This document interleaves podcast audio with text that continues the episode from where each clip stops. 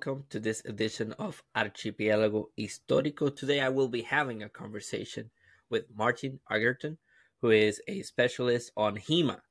Um, hello, how is everything going for you? Hi, Ramon. Uh, it's going great. Thank you very much for uh, having me on. I appreciate it.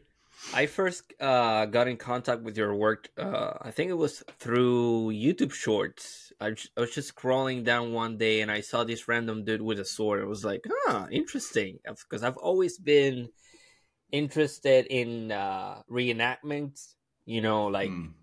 reenacting real battles and stuff like that. And then I I am also a martial artist. I've been doing martial arts since I was 13 years old. I taekwondo uh, Goju uh, Goju Ryu Karate, um, Jiu Jitsu, Judo. Um, I recently stopped because I did judo and I fractured my right ankle during a uh, sparring session. so my wife got a little yeah, yeah, upset yeah. with that, and she said, "You are not stepping on that mat again." but um, yeah. So so this is all very interesting to me, and also the the HEMA, which is uh, how you guys study medieval uh, i don't know manuscripts and documents to sort of analyze and study your art or whatever techniques you want to focus on. So tell us about yourself a little bit more for the people of the audience who might not know who you are.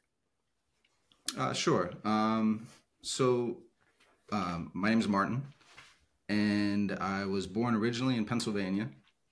And then after uh, traveling outside of Pennsylvania, I started to realize there were other places that I wanted to go visit.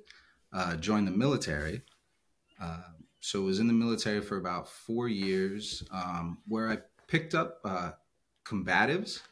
So we we had the uh, the Gracie family would come to the different military installments and installations and and would teach a form of combatives that they had. So I, I did have some some background in martial arts. But unfortunately, unlike you, um, I I didn't have a lot of access to studios in the area, even if it was karate or taekwondo. But it ha- I always had a fascination. So I was the kid, you know, before uh, before the internet, before Google. I'm in the library, and there's books, like little hardback books, and they got black and white photos of people doing martial arts and things like that. So I, I'd always watch, and my friends and I would always you know kind of practice and i always had this love for for fighting i mean even boxing i can remember being 12 years old and my you know uncle showing me and hey this is technique and there's things involved. Um, so after the military that was kind of the end of of, of fighting for me. Uh, i enjoyed watching it. Mma was coming about. Mm. um, so that was another great avenue to to to really engage with with the fighting and the science of fighting. And I don't know if you remember at the beginning of MMA, it started to weed out a lot of the traditional martial arts and things, uh, as a lot of the sportification rules were were were pulled aside to make way for more contact, more MMA, and then you started to get this mix.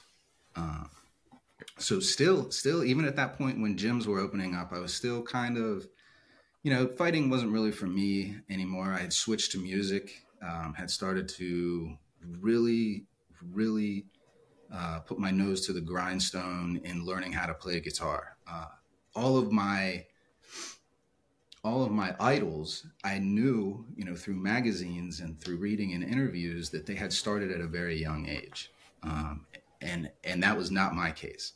I started playing. I didn't start playing music till I was 28, so I, I felt under the gun right away. Had to learn, had to, had to wrap my mind around theory, do all that. Um, kind of after about eight years of playing music, and I had moved to Texas by now. Uh, I knew if I was going to get better quickly, mm-hmm. you you have to go where they're baking the cakes. You can't go to these other little places and sample the cakes. You need to go straight to the source. So um, my my girlfriend at the time, to be wife, we uh, started to really look into how to get to Austin, Texas. Because for me, that was the blues capital. That's where all the gunslinger guitar players were. It was rock and roll. It was the West. It was Mexican culture meets U.S. culture. It was that border. Just for me, uh, really, really what I wanted to sound like. Mm-hmm. Um, so we packed up and moved there. So now a few later, uh, a few years go by, and my wife and I take a trip to Spain. Um, it was part of a three country little trip that we took with friends. We had fallen in love with the Mexican culture and the Texan culture. Uh, and I mean, we had bought a house there. I had bands there. We had started an audio company. Uh, everything really just, Texas was, Austin was where I wanted to be. Mm-hmm. We love to travel. So we, we while people were going out to the movies, while friends were drinking every night, while money was being thrown away, we were saving because we wanted to travel to Europe. We wanted to travel South America. Um, you know, so so the the going out and partying was even though I was playing guitar, even though I was in the bars playing, and that's kind of where I was, you know, working to make a living, as well as selling guitars on the side. Uh, we we just wanted to travel. We wanted to go to Europe, and Spain was one of our biggest kind of attempts at at checking out European uh, lifestyle and culture, and with all the influence there in Mexico and Texas already, you know, we were kind of going back in time a little bit to see where a lot of this stuff came from. When I was here, I knew I knew from being a kind of sword nerd already, where I did not have martial arts as a background. I had Dungeons and Dragons, role playing games, video games. My dad read um, Lord of the Rings and The Hobbit to me at nighttime. So oh. his his nerdery had carried down to me, and even up through a young man with um, with army background, I got into tabletop wargaming and moving troops around and, and all, all of that kind of stuff. So swords have always been in my mind and has always been part of of kind of what I associated with, what I identified with. But it was all karate, jujitsu, taekwondo. And where I did also nerd out and love katanas and love, you know, different dowels and swords from other cultures, there wasn't a calling to me to to to get in there and swing those kind of weapons. Um, whereas I still enjoyed the cinema and seeing all the martial arts on TV. Um, so I, I, researched swords before we went over, and I found out that Toledo, you know, just through history, is one of the three, four major European um, sword manufacturers. So I did a little bit of research and found out that there were still gentlemen in Toledo making handmade swords as a living. Mm-hmm. Now, they had a lot of tourist pieces too as well, but they were still smithies. So I contacted one, and upon our visit, I purchased uh, a handmade sword. And I carried this thing with me through the rest of the trip through Spain. And this is was going to hang on my wall and this is the thing that I was going to give my child and this is my family, you know, you're part of my family now. My wife, uh, we found out, was pregnant. So part of this trip to, to Spain to solidify in the history of being a Texan, um, of living on that border, of a, a, new life that we had got, you know, this sword for me was, it was the, it was, a, it was my future. Like it was what the future could be. Mm-hmm. So it came back, hung on the wall above our gaming table, uh, which was also our dining room table at our house. So this thing always sat in the background, had a little map of uh, Toledo underneath it. You know, it was this the thing. Fast forward about six months, seven months after the trip, um, I get this idea in my head that I need to, I need to learn how to swing this thing. I need to show five year old son, you know, a little bit of moves and things like that. So the, this was kind of like my big unveiling for me into what I would find out is HEMA. Um, mm-hmm. and, and HEMA, like you said earlier, it's a it's an acronym that stands for Historical European Martial Arts. Um, and what what differentiates this from a lot of other sword play is the fact that it is taken from manuscripts documents, treatises that have been written down and have been passed to us. Now, unfortunately, and some would argue, uh, sword fighting nowadays we're missing what it what is a, a living lineage. You know, kung fu has been passed down and has existed, even though it has changed, even though it's not used in the same context as it was. They they can link teacher to teacher to teacher.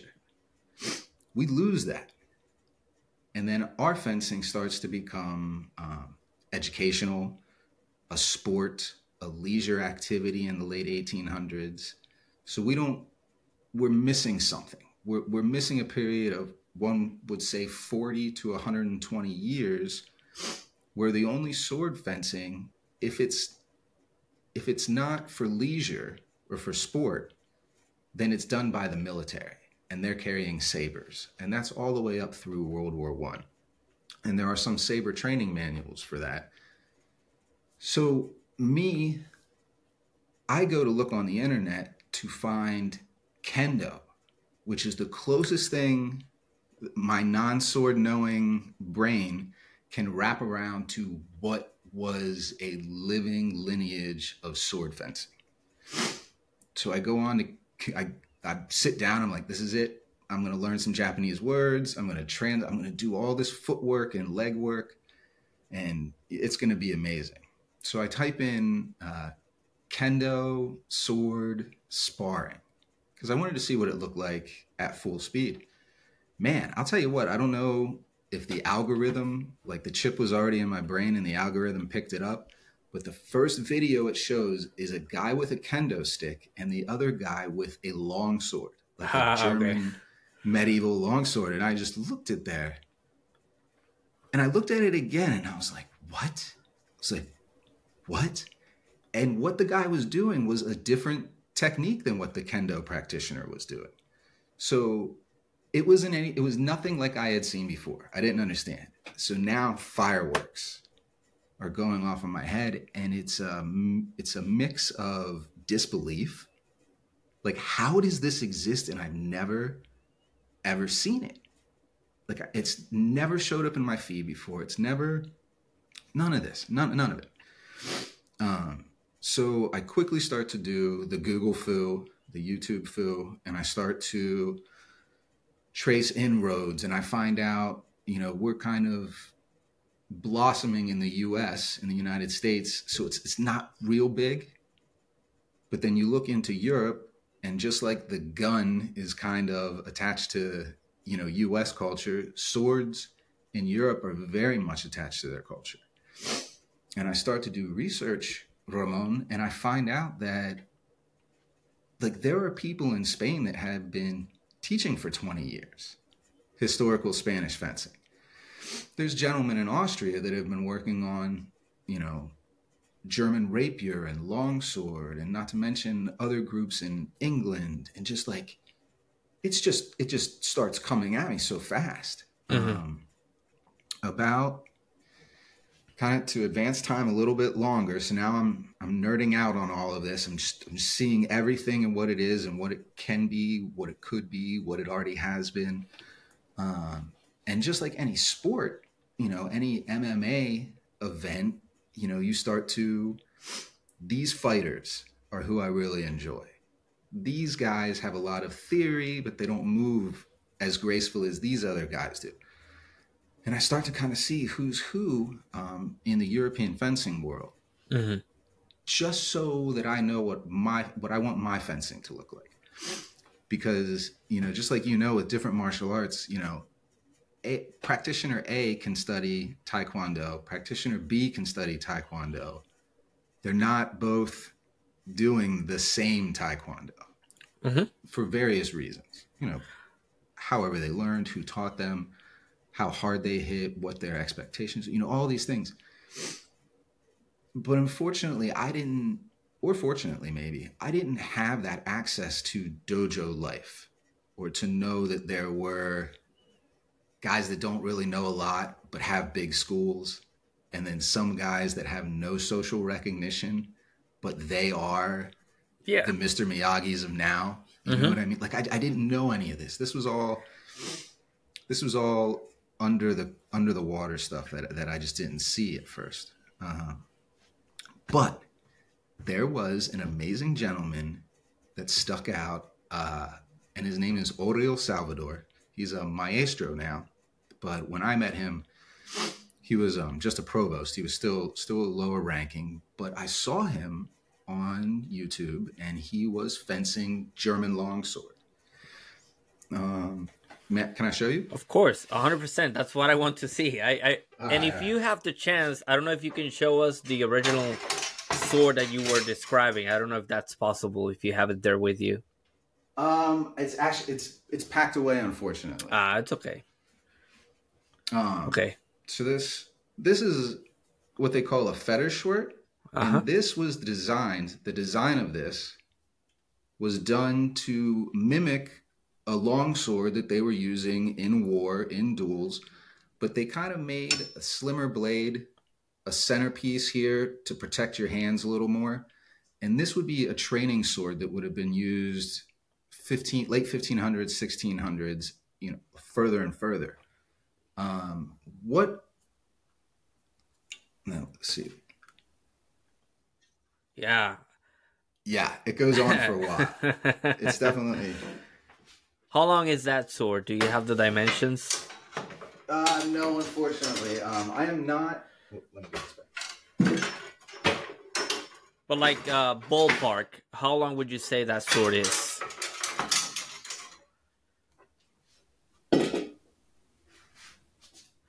Oh, okay. I see. That tall. So let's see if we can keep it in frame. Yes. Now, this is a different one. This one is made here in Spain, and this is to actually mimic the actual dimensions of the blade. Now, this one um, is going to be a little bit harder to control. Yes. So a lot of times with full, a lot of metal noise. A lot of times with full force sparring, um, there become issues. And that's one of the things that happen as we advance forward and, and as technique starts to get faster, harder, quicker, the competitions become more intense. There is a need to develop more gear and yes. heavier padding and more protective stuff. Uh, the the curse of this is as the gear gets bigger and thicker and heavier, it also becomes more restrictive the fencing that we study is what in the German fencing for the longsword specifically is called Blossfechten, and it means fighting in close. There's another type of fighting that you would see knights fully armored called Harnischfechten, and that is going to be full plate armor, bassinets covered down. The crazy thing that a lot of people don't see till they start to study this stuff is that when you're in those full suits of armor, that sword starts to become useless. And now you're using it as a very big pry bar. Uh-huh. And you're using it as a lever to force this other fighter, contestant, tournament, battlefield person onto the ground. So now we start to see this mix of the judo ish work, um, the different wrestlings that happen. Mm-hmm. So they're actually going to approach in the manuals, they'll approach it as a duel with a sword and clothes there's cutting, slicing, thrusting. And then full armor, you're going to get more into locks, breaks, takedowns. Once you're on the ground, that's when the smaller knives come out and you start to look for the little openings. Yeah, as that goes. Now, the longsword is is how I found this gentleman, Oriol. His sword work was so smooth and controlled and technical. I had never seen anything like that before. Um, many other fencers were fast. Many other fencers moved gracefully, quickly, cat like. But there was something that was more of a science of motion that this gentleman was doing with this very large sword. Um, so I, I, reached out to him and I was like, hey, you know, I'm in the US. I'm just starting to study longsword. You know, is there anything you recommend. And I honestly really didn't expect a reply. Um, a couple days later, I got a reply. Hey, sorry, you know, sorry it took so long to reply. And we kind of started a little bit of a, a rapport, and he was very kind in answering questions. We made a connection over Star Wars, so there was some common ground there to talk about. And as as that kind of side relationship is starting, uh, we had created and founded an audio company. We had just bought a house. We were about to have a child. My wife comes up to me and she's like, "Hey, you know, I'm being pursued by a Scottish company. They're asking me if I would be willing to move overseas." So, you know, in the back of my mind, I'm like, "Holy cow!" Like, we just invested all of this time and energy into a company. We had two partners. We're about, you know, all these things are coming through. And she's like, one of the places that I can get an office at is Barcelona, Spain. And all of that, like, yeah, let's let's go. I, I have guitars to sell. yeah, let's go. Sure. Uh-huh. Um, it was a couple minutes later when she's like, "You Oriol lives in Barcelona, doesn't he?" I was like, "Oh yeah, yeah, yeah." I was like, "Yeah, yeah," and then just kind of like walked away muttering and picking out which musical gear I didn't need anymore, and so that was a very serendipitous opportunity. And then uh, the other thing that was kind of crazy at the at the exact same time was my wife after we had figured out we were going to move to Spain, there's a popular television show. I don't know how popular it is now, um, but eight years ago it was uh, House Hunters International, where the contestants, or not, not really contestants, but you, it's a reality show and you follow a couple that is looking to move to outside of the US. So, you know, for us, we were moving to Barcelona, so that had a lot of pull for for the producers and my wife had to fill out a lot of paperwork and, and do some interviews and stuff. So we actually ended up having a camera crew film us in the US. And then we moved over and we filmed a House Hunters International episode over there. So it was it was just all of this stuff that like the world was just whizzing by us kind of ad hoc at the time and nothing nothing seemed random it just all kind of like tumblers clicking as, as they went through. And the, the reason I even bring that up is the name of the episode uh, they named was Dueling in Barcelona. So that's actually where the whole, like my YouTube channel, the Instagram, just that, you know, the name and concept, actually, I can't take full credit for. Uh, it mm. came, it was our episode that's on, uh, I think you can watch it on Amazon maybe now. But, uh, so that was, it just, it just steamrolled. And then after uh, after we moved to Spain, I, I practiced longsword, studied longsword for about another year under Oriol, and then I had started to learn about uh, what is called verdadera destreza. Ajá, la verdadera destreza, sí. Yeah, yeah, yeah. Very, uh, an amazing fencing system mm-hmm. created you know, late 1500s, early 1600s uh, in Spain by Spaniards, uh, utilizing mathematics, utilizing um, geometric shapes like circles, triangles, cones, all of the all of this geometrical theorem and science and application to fencing, um, and that that was very it was very different at the time. At the time, is something that was called uh, esgrima vulgar, so ah. common fencing, basically. Yes. And this is, you know, what you would think fencing would be, fighting would be, battlefield fighting, even. You know, it's something that is, it relies a little more on the strength of your arm, a little more on the amount of people with you necessarily. Verdadera Destreza goes the opposite way and it is not a battlefield science, but it is a martial art that is developed by Christians to have the foundation um, based in Christianity.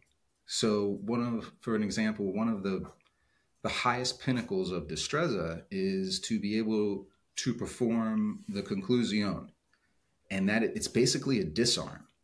It is the idea of binding over your opponent's sword moving his sword out of the way, your body moving through circular steps through transversal angle steps, you position using mathematics that you have learned through theory classes, uh, the the way that your brain now thinks as a fighter. You're looking at angles, you're looking at moving off line, all of these things that the person that that performs this science is a diestro. So if you are a diestro, this is this is how you view fighting now. It's much like uh, I always use this example, and sometimes it's lost on Europeans. But there was a movie called Equilibrium, and they had in it was something called gun kata. And it sounds crazy, but the way they displayed it, I, it always stuck in my head uh, that I thought of Destreza because it was very neo angled, ah. everything very precise. You know, shooting under the arm, shooting over here, but everything just a fluidity to it, but something where you still see the hard angles, you still see structure involved, and there is there is a structure in this fluidity, and for me, that's that's what Destreza is. So, I immediately left the longsword, and I was just like, "Give me Destreza, like in all its form." I'm here in Spain, you know, I'm learning Spanish. This just is I'm so enamored by this. And I start to realize that what I had seen in Oriol's longsword fighting, covering the angles, technical like a boxer, like moving off lines, shifting, everything, it it's from his destreza. Now he is a uh, biomechanics student by nature, so everything is, you know, very Leonardo da Vinci, right? The the, the Vitruvian Man if I said that right, uh, where you see the proportions of of the person. Can I hold up a picture real quick? Of course, yes. Thank you. Yeah, no, I I know exactly what you. Yeah, uh huh. There it is. So here we go. We have the lines of the human. Now those lines are going to show up throughout different manuals, and they might vary a little bit as we go. But it they are not just lines that you attack. These are lines to describe the human body almost like vectored, like a 3D image. Like if you were in a video game and you saw like you had that kind of God's eye and you could go around the whole 3D model, all these lines on this on this drawing are doing that. As soon as you look at them as not flat lines and you look at them as a dimensional picture, then you start to figure out your not just your opponent's place in the world geometrically, but also your place. And in Destreza, they will map out. Here's another. This one gets pretty intense because this is getting up towards the 1700s. So we've had a couple years to kind of make it maybe more complex than it needs to be. But all those little footprints are where you can stand You'll have the opponents in the center of each of the small circles in the middle. You, as the fencer, are going to be down here at those center footsteps. And much like a dance chart, it shows you where you're moving. And uh, one of the other, thinking logically, one of the things that I really enjoy about Destreza is that the practitioners, the maestros, the people that were developing developing this system as the years went on, they weren't um, they weren't living hand to mouth. They weren't coming up with something to impress people to sell it. Right? These are guys, these are governors of Veracruz. These are uh, governors and justices of the peace in Honduras. Like these are people that money is not what they're in this for. They are in this to bring fencing to an elevated level along with navigation, you know, along with mathematics, along with medicine, like things that you can study. And this is, for me, this is one of the biggest differences between common fencing and verdadera destreza with Verdadera Destreza, you you don't just want to know how to thrust somebody or to cut somebody. You want to know the way to do it most optimally without getting hit. Mm-hmm. So I talked um, a little bit earlier about the the movement of conclusion, the momento de conclusión, and the reason this is held with such high esteem is that this martial art was a form of offense and defense Cristiano. Okay, so the best thing to do is not to get stabbed, not to stab your opponent best thing to do is to get your opponent's weapon away from him. And then the courts can decide. You know, some that some a church member can decide what's going on. You know, you, you're taking you're taking the Christian aspect of nonviolence towards other Christians. So now the the greatest to be the best diestro, you are able to disarm. Now, not everybody is going to give up their weapon, uh, you know, without a fight. So what will often happen is, as you are taking that person's weapon, they're going to struggle, and then you are immediately set up to, uh, for an estoca to, to thrust them and then to leave. So one of the other things that is beautiful about Verdadera Destreza is that there's literally a decision tree that you can make as you're going through, much like many other martial arts.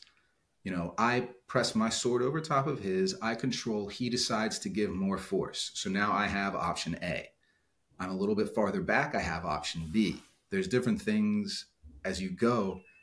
And because these guys weren't selling something, because they weren't trying to keep their martial arts secret in a mountaintop, you know, up on a hill, you know, in a castle somewhere, this is something that was going to be science all of this stuff is ad nauseum written out. You need to take a two and a half foot step to the right, angled at 90 degrees, move it like there. It's, it's like a flight manual. You know, it, it almost gets to the point where you are losing information in all of the information. And there are there are friends of mine that have been studying these manuals much longer than I am, and they their their idea of it will change later or something else will be approached as a different concept. So with us not having a living legend or a, a lineage i'm sorry not having a living lineage we get to kind of explore a little bit and we get to kind of see things and does this work and did this work and okay this doesn't work anymore because we're doing things differently I'm in the camp where I am trying to do things as close as I can do to what I think could have been. Um, I, I spent my whole, you know, the beginning of my life loving fantasy things and things that that stories of things. And then as I got older and I started to study history more, which is I, I really appreciate a lot of the the articles and stuff that are on on your channel here is that you start to realize you don't need Game of Thrones. Mm-hmm. You just need to look at Spain in the you know the late 1600s, and they'll give you you got you know 80 years of way more interesting stuff than Game of Thrones with way more players and history and facts and, and things that exist.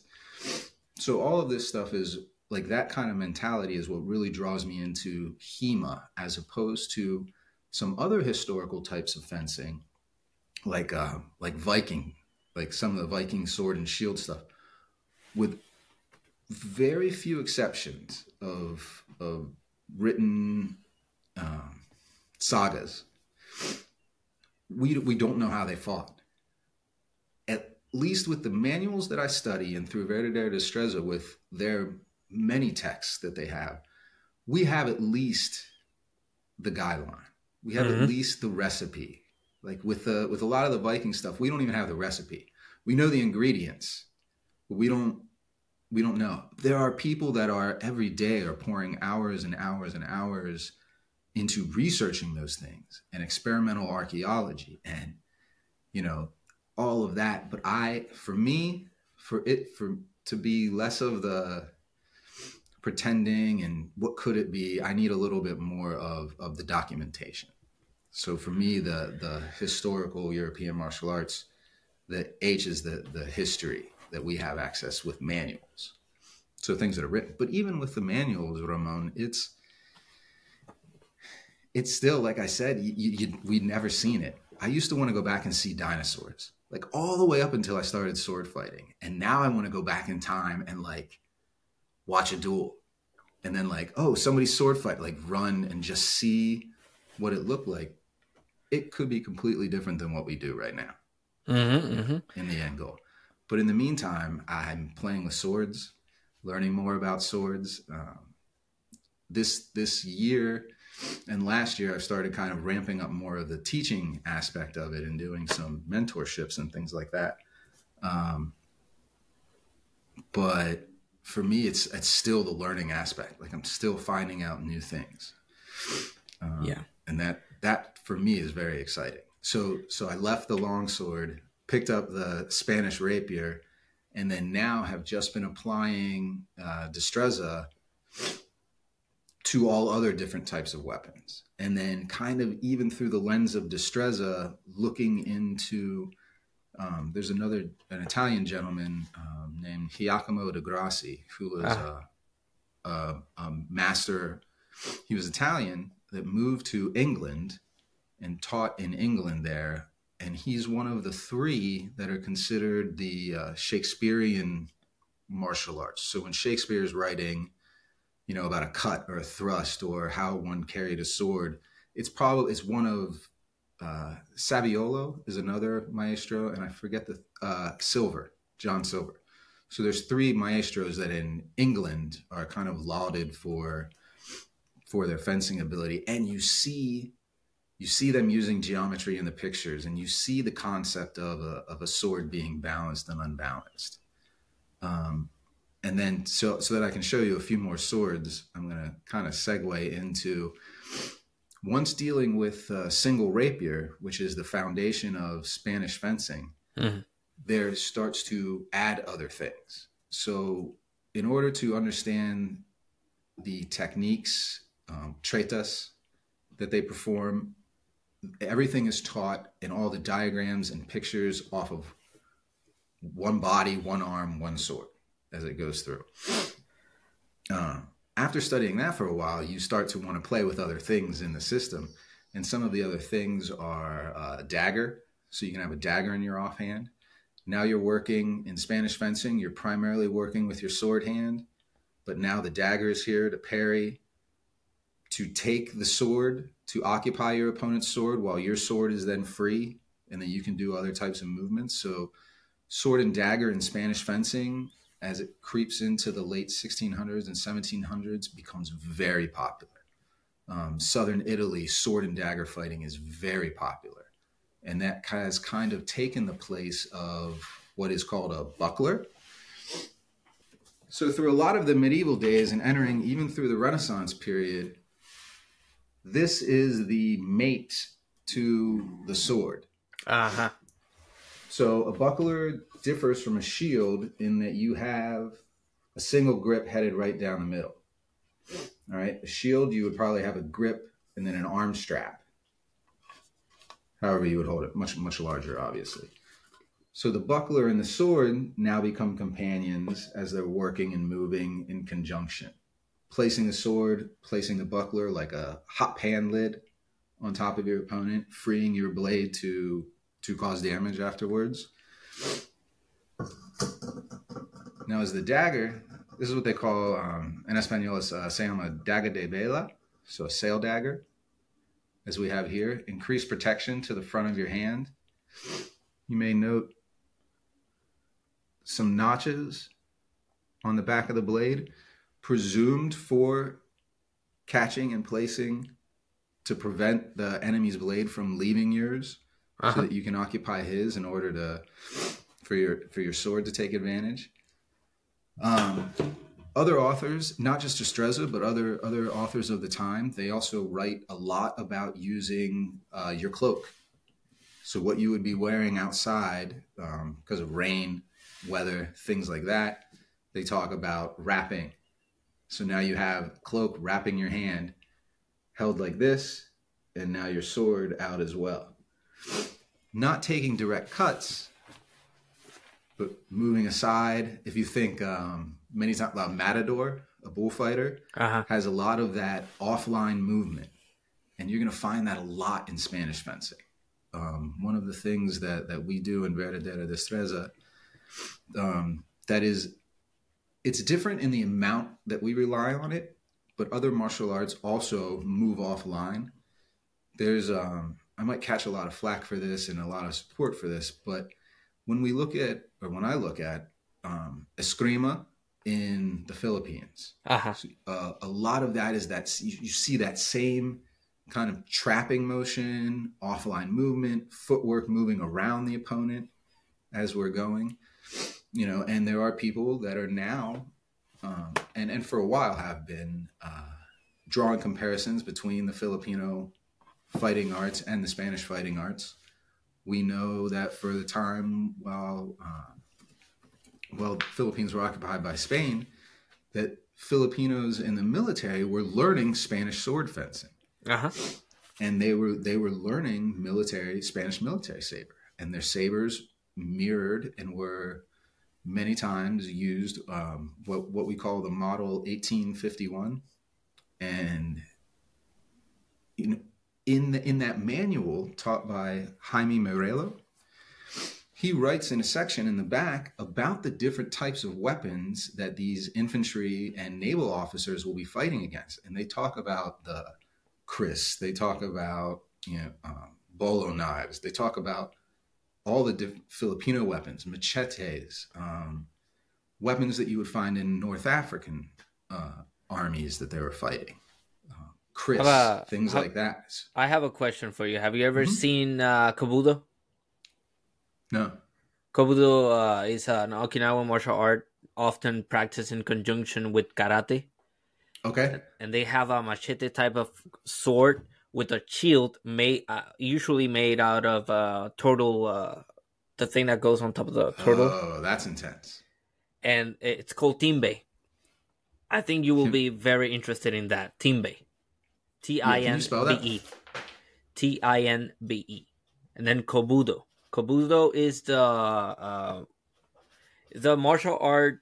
Well, it, there's many styles of it in uh, Japan and Okinawa, and it's very interesting. And you just made me thought of that because of what you were saying about the little buck, buckle and uh, you know, yeah, and so the on. buckler, exactly. Uh-huh. Um, broquel in, in Espanol. Oh, okay. they um yeah it's it's cr- it's crazy to see you know there's a lot of things martial artists talk about is you know the body only moves one way you know swords move how they move and that's that's great i'm over that part right now you know that's a very big aha moment for a lot of people where it's you know a punch is going to be a punch because you can only punch certain ways and things like that. For me it gets um, much more interesting when we start to we we have the commonalities. Hmm now let's see why it's different. You know what what do those guys do in tinbe with their weapons that they are going to do differently than what i would as you know let's say a knight in the, They roll. 1200s 1300s They roll and everything with it, so on the ground. yeah that's insane that's awesome Yeah. and, and there had there were martial reasons for that Uh huh. you know, you know maybe that rolling evolved from ducking spear thrusts or you know a volley of arrows that come through like the, like i have learned through studying different martial arts that for me those are the things that get me excited like i know like i know a few of my friends hate aikido And Oh, Aikido, huh? "Ah." yeah and, and and i love it because for me because my mind immediately goes to armor and weapons and not the open hand stuff that I when I see Aikidos, I immediately put them in ar- or people that are practicing Aikido, to me they immediately look like they're in armor. And once they perform a movement or a lock or a thing, I mean, the next step is dispatching your opponent, you know. So now whatever that small draw knife is that that mounted armored you know or just foot soldier that now does and performs like I, I now when i watch things like aikido and judo and things like that for the the fantasy nerd in my head is immediately picturing all of the armor and and and I I start to enjoy the differences. I think you should look more into Kobudo because they have something called the Eku too, which is a the thing that you use for rowing. Oh, Um, the the like oar. yeah, Yeah. the oar. So, and they have forms with it, and they use it like this, and they have certain techniques that involves uh throwing sand to the opponent's face with the tip of the Oh, oar. with the with the paddle part. Yeah, Oh, so- so- yeah, so to- genius. So then you can okay, you distract them and then you can attack them and finish the, finish them off. So I think that should be very interesting for you to see. Yeah, we talk about um, pocket sand. Uh-huh. a lot of the you know some some of the people talk about you know and carry pockets carry sand in your pocket so you can throw it in the enemy at the beginning of the duel and then dispatch them with your sword. Mm-hmm. You know, so it sounds like they've taken pocket sand to like an artillery level. It sounds. Yeah, yeah, but they also have the the tonfa, uh, which is like uh, I don't know if you you probably seen it. You just don't know the name probably. It's a it's a piece of wood that has a little handle, and they use it to like it block. from the states as being a uh, policeman's. It's baton. something like that, but it's a part of the Kobudo arsenal, and uh, they they have many interesting things. Um, but f- from what you're telling me, uh, there seems to be a lot of things that in, in that are intertwined in the way you look at things. Uh, there's the Mhm. fantasy things uh, from your childhood, which sounds like a great childhood if you had a dad r- reading the Lord of the Rings to you, uh, which Yeah. makes me think about you know I have a kind of a beef with those people that made the the Hobbit trilogy because I read the book and I know for a fact that a lot of that movie is really not based on the book, so I will never watch that.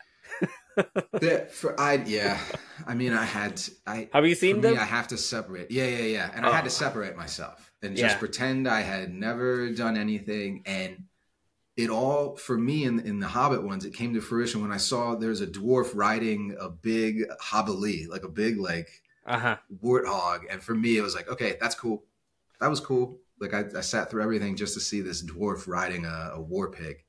Right. So, yeah, No. I guess I, I'm as I've gotten older, I've tried to separate the things that get me angry about things because I can I can sit there and definitely pick apart things if I allow myself to, for sure. yeah. And another But thing I- that yeah. No, no, No, no. no, I was just gonna say, so I completely understand not wanting to watch that. Mm-hmm. And another thing that you mentioned that makes me think about my personal experiences too is you talked about how they started um, experiencing with armor and stuff. And Mhm. one of the styles that I am very proficient at is Goju Ryu Karate, which was, uh, well, basically the founder of that style was Chojun Miyagi. And, you know, the character, uh, Mr. Miyagi, was based on that character. So he's a real Ah, character, a, a real uh, Okay, person. that's cool. Shoyu Miyagi. In the 30s and 40s, he experienced with a bunch of different um, armor uh, pieces so that they could practice sparring safely. And he, you know, with baseball stuff and padding and stuff, but it didn't really yeah. work out because what was happening is they were going very hard as a result of them being armored.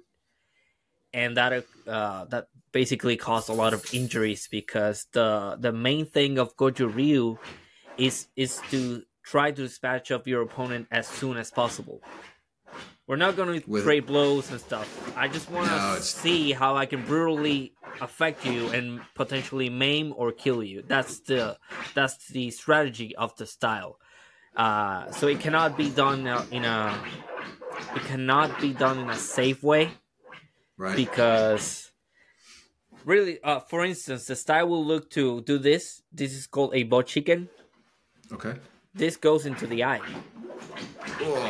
so there's no way you can practice that in a sparring session it's No, just not, not to- practical not So to you- extreme effectiveness. Yeah. yeah so you made me think about you made me think about those things um so here but here's a concern and i don't know you maybe if maybe you've considered this do you think that maybe it could be a problem that you focus on so many things at the same time? Or you know maybe just focus on one thing or do you think it doesn't really affect anything? Man it's that is i have that argument and question in my head every day. Uh-huh. um, when i when i was not when i was not an effective fighter I would say the first three years of me fighting, I was not an effective fighter. Uh, I would get hits in, people would walk all over me, but the people that I that I revered, that I saw, that I watched them fence, they were nice enough to spar and fence with me in controlled manner. You know, obviously um, helping a fledgling fencer. I just, I, it made me want to try everything so where I I looked at everything through the lens of Destreza. So I looked at everything analytically. I I just wanted to put those Destreza glasses on and look into everything. So I like I didn't practice it, but I was sitting there studying Tai Chi, you know, and and looking through and just finding similarities and being like, okay, they do that very similar. They use 90 degree angles. I see the circle step in this so I know what that's doing. So by watching other practices and, and watching their biomechanics and how they flowed and how different things moved, I knew they were gaining that from the beauty of the martial art, like the art part of it. I knew that came from there. And I knew that fencing, European fencing has to have that too. You can't have an object like a sword that moves through geometry like it does, that, that moves through space and time like it does, and it not look beautiful. Because that's what I believe that's what biomechanics, good biomechanics, like a long jumper looks gorgeous and graceful through the air. And they are doing that because they are at the most efficient they are at moving their body through the air.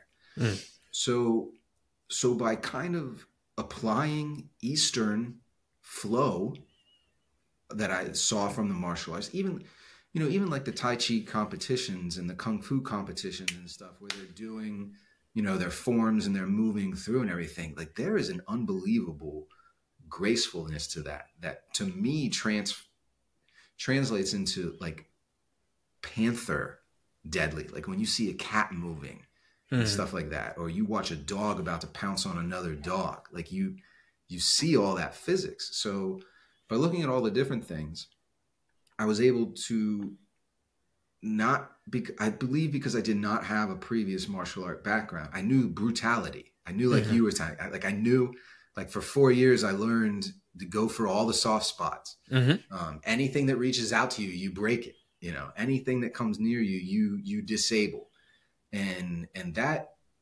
is combatives right? But that, that's not what i was looking for in the sense of, of sword play. I was looking the the destreza was giving me the science was giving me you know boxing the sweet science you know it, the methodology. Yeah man it's it's all there for that. And by using that methodology i started to apply it to other weapons as well in the context of what their manual was written but putting the Destreza grid over top of all of that. Um, and it changes things, definitely. I would never have seen the universal use of Destreza if I had not had ADD and, and, and tried to put my hand on every weapon. It slowed me down because I was not getting great with single rapier. Like I was not I was not becoming as competitive as I wanted to be, as fast as I wanted to be. Yeah, that's where I'm coming from. Yeah, it de- definitely. I mean, I and I don't know how I don't know how much science there is to this, but I'm a, vi- I'm a like I said before, I'm a big video game nut. Uh-huh. So you often see the diagram. It's like a skill here, and up here it might say like thrusting, and over here it would be cutting, over here would be parrying. This would might say footwork, and this might say defense. And then you kind of pull the lines into like, you know, whatever direction you want to go. I about three, four years ago, I stopped thinking about that. And instead of trying to be as good as I was in all these directions, I was going to bring everything like a circle. And I started thinking circularly that I didn't, if, if my thrusting was really, really good, I needed to get my cutting up to my thrusting. I didn't have the mentality of taking that thrusting and going to the moon and being the greatest estocador, you know, or like the, you know, the greatest person that could throw a straight punch I needed to get my uppercut to where my straight punch was. Like I, I, I don't remember where it came, got into my head, but it was it's the idea of make the thing that you are the worst at, make it your best attribute. So that really started to push me. Okay, I don't know how to use a, a rodela. I don't know how to use a large round shield. I know how to use a buckler. So instead of me trying to become the best sword and buckler fighter, I spend the day trying to figure out how my body moves with this big metal round shield. Okay, now I've started to develop the muscles for it. Now, how do I make it flow? How does this thing move like water and still be able to resist? Um, during the pandemic, ooh, man, it it kind of like everything else in the world, it brought the fencing community to a friggin' boom, stop. Because no matter what, it takes two people to fence. Mm-hmm. You can, you know, I you can do as much flow work as you want all day long. You can do as much reading as you want all day long. But till your brain, your eyes, and your body are synced up with another human being trying to hit them in the dimensions of space, you just you're not going to get better uh, you may be able to maintain what you have, but you, as a fencer, as somebody that spars, you can't get better without sparring other people. Um, I got lucky, and one of uh, Oriol Salvador, who had, had, has since then become uh, maestro of his school and one of the few maestros in Spain, we were able to set it up where we could fence together. So while kind of the rest of the world had slowed its progression, some still able to, I was able to keep moving. And the thing that I learned with those the the the year year and a half of working with Oriol during the pandemic was was the the syncing of the knowledge yeah of, of the theory with the actual motion. Um, so th- my movements started to become more biomechanica like i started to feel like i was becoming the efficient machine with the weapon and now things there was less flourishing and there was more this it was less this and it was more this Yes. like i the the image that i showed you earlier of all the lines on the human being i now f- after those two years of doing that, the year and a half to two years of really focusing on biomechanics, the sword movement and those lines and everything, it just it became how I perceived myself and it became how I perceived my target. And if my sword wasn't moving in that exact spots that they had mapped out, if my body was not moving in the places that they were moving, it felt weird like it, it, would feel, it would feel like if you were running and you started to run in mud, right? Mm-hmm. And then the mud's gone, and now you're you're free running. Um, that that time period of, of a lot of biomechanical work is was that wood woodshed. Uh, in music, we call it the woodshed. Going out there and getting all your good licks in, and getting your practice in, and you know, getting ready to to go out and be seen. So I was um, I was fortunate enough. I, I think I was fortunate enough to have that urge to want to play with all the weapons. And and the, and the thing is, even to say that, um, there's weapons that like I deal mainly in swords, single hand swords, which I'll show you in just a second. Kind of the the evolution of the sword that I use mm-hmm. as it goes through. But there's so many other um, there's so many other medieval weapons that belong under the list of historical European martial arts. You know, you look at people on the internet that have drawn all the swords that have been through China for, you know, hundreds and hundreds of years. and you see the shapes. Some are kind of similar. You have like Dao that are curved and saber bladed, and Uh, you have the Zhangs. I'm going to tell you something. hundred percent. I think I would be a mace guy, not a sword guy. I think So the that- mace, the mace Man, is, that is- that's very interesting to me.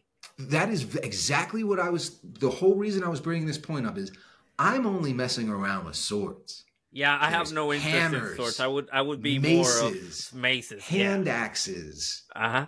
you know, large Dane like the. I I have to. I say I have ADD and I practice all the things, but I only practice all the Sword. things that go with a sword. Ah. Yeah, shields, bucklers, capes, everything else. I I need two hands. Uh huh. for me it doesn't make sense um so i i do single rapier because i like fencing here in barcelona and i like fencing other diestros that mainly only practice single rapier but Yes. for me to feel like a pig in the mud i need both both things need to be moving um Yeah. the musashi the the japanese Uh-huh. so he you know one of the things that stuck this whole time that i am studying um, european martial arts i the legend uh, the the five rings Uh huh. is just something that i'm like always reading we took a trip to japan my son my wife and i and we we You went to Kyoto, no right? yeah Kyoto, uh, kyoto kumamoto in the south um, we went to the cave that Musashi retired to, wrote the book, and then passed away in. There's like a lot of shrines and stuff that are that are set up there. Um, so Musashi plays a very large role, not in how do I swing a European weapon, but how do I look at swordsmanship and the duel. And Mhm. that's another thing um, that I've always, you know, you can be a Viking fighter and focus on just dueling, or you could be a Viking fighter and be in those big home gang shield walls with pads on and, and hitting each other. I have always, always focused on the one on one aspect. Yeah. Um, it never the skirmishing, scrumming. Like I, that's cool. I think that would be awesome. Like to to have that feel of having to watch everywhere and helping out your partner and doing all that kind of stuff.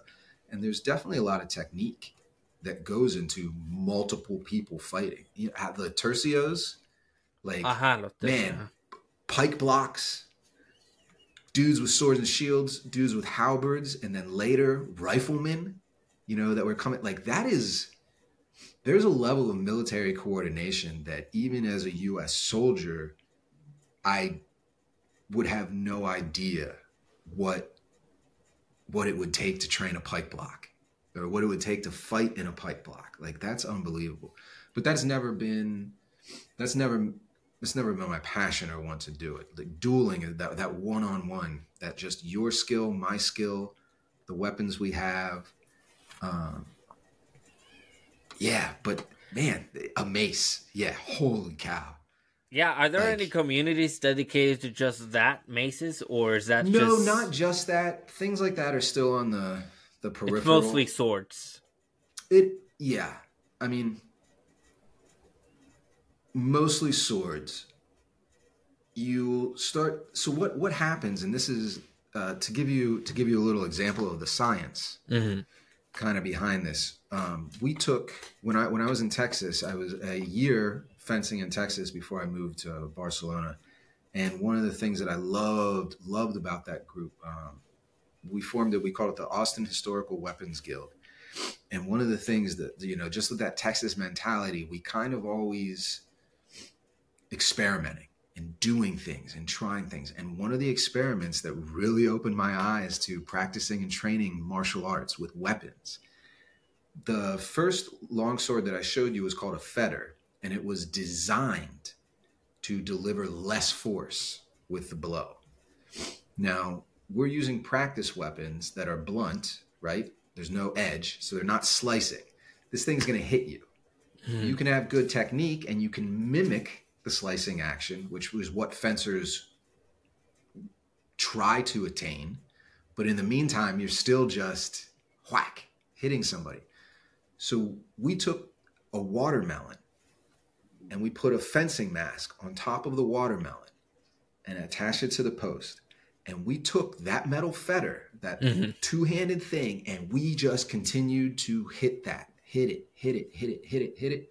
Pulled the watermelon off, or pulled the mask off the watermelon. Watermelon intact. Put the thing back on. Took a quarter staff, not a huge pike stick or anything like that, but like a stick that was a little bit taller than the head. Took back, gave one wind, wind up, and hit it, and it vaporized the watermelon inside the mask Mhm. just exploded. So no matter what no matter what you make that blunt object out of, it's it's there to deliver blunt force trauma. So it's very difficult to make a weapon like that uh, safe to go full speed with. Ah, You know, there are people like with axes and with those hammers and stuff. Um, when doing it in a HEMA sense, they'll slow it down. There'll be more control and stuff like that. But to even throw on all the pads and the helmets and the gear and go at each other with even just wood maces, I, you know, one of us is going to end up unconscious, maybe a broken bone, Yeah. you know, things like that. So it's, they're very, they can be trained, and I think they should be trained um, with and experimented with. But you have to be very careful in a uh, in a sparring situation. Uh, with- okay, I, I I have a couple things in mind. Uh, you mentioned video games several times. Um, Do you know about Kingdom Come Deliverance? Yeah, yeah, great game. Actually, the the the weapon that I use in that game is the mace. It's not the sword. Yeah, there you go. Yeah, so you already you can see the yeah the video game's idea of brutal. Yeah, that game is awesome because it's very his, historically accurate, and I recommend it to a lot of people all the time. Yeah, and it's like even not just the sword fighting, but the the fact the scene where you or you needed to find the Smith's song because the way he kept timing and everything was the way he knew like where to hit, how to hit, how long to heat the metal for, and things like that. And then talking to Smiths, you know, and being like, "Hey, did you see on Kingdom?" You know, oh yeah, that's that's what we do. Or that's how you know rhymes were created by craftsmen to know times and things like that. Mm-hmm. So even like just yeah, the historical aspect of that is really cool. There's um I don't know if you game on Steam a lot, but there is a game called Hellish Quart. That I was And- going to mention that. Yeah, woo. They even have um they even have a, a Spaniard uh, a, a girl on there, I believe, um, that has an Espada Ropera that, that is Oh. fencing with some Destreza ish kind of stuff. Um, that you can They, see. I think not- they, the most recent character in that game is Jendrik.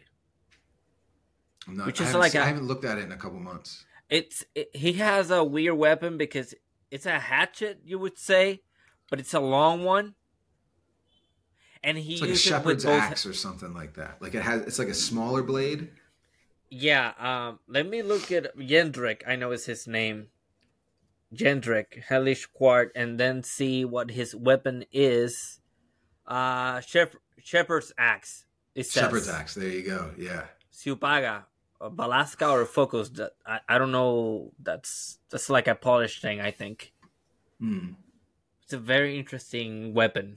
That Yeah, and, and that's you know that that would be a historical European weapon, right? So that you know, so that is now you know when you start to break down, HEMA is cool and fun to say, and it's it's something at the beginning to rally like, oh, there is some martial arts from the Western, and it's called HEMA, you know, but there it's such for four small letters, it covers such a branch of martial arts. And I know, you know, Eastern martial arts as well. You say kung fu, and now you're talking about Chinese boxing in all of its, you know, myriads of shapes and, and things. But has a lot of var- var- variety. Yes. yeah, there's a lot. I mean, you know, things that are very popular in in HEMA today, you know, w- were not always as popular at the beginning. You know, twenty some years ago when it started to ramp back up. And there's going to be things and styles of weapons in the future of HEMA that is going to be, you know, different. I I've just started. I never thought I would, um, but I've started messing around with cutlasses. So we're going like the exact opposite of what I normally train. I normally train a little bit longer weapon. I have reach, things like that. Now with a cutlass, you know, it went from we used to be able to stand back here and fight each other, now we're right here fighting each other and distance you know the game is much quicker this is a choppier weapon. There's less blade work which Mhm. is which is a lot of destreza is tacto. It's the idea of of always knowing where your opponent's blade is and and moving through it. And now this with with uh with the the abordaje the espadas de abordaje it's now like you i mean you can spit on each other. You're you're you're that close and fighting and you have um a lot of them have the classic basket hilt over the hand too so you have a lot more hand protection so you can stay out there longer chopping and cutting and parrying than maybe a, a cut a response another quick cut and move so it gets very choppy choppy real quick Right. Um, have you seen The Duelist from 1977? yeah woof great That's, Great movie, right?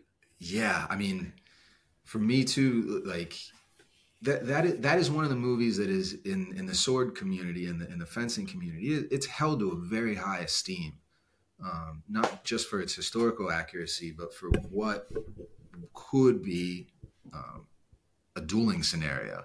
Mm. and actually um, i liked it so much. I'm into not a huge fan but i'm into graphic novels. Oh, yeah, me too. there's um, let me see Oh, it's on. I was actually propping up. It's called Duello, and I got him. I when I really first started um, learning Spanish, I thought graphic novels would be a great idea because I'd have the context and pictures. You know, I'm dealing with smaller phrases and bubbles and stuff like that.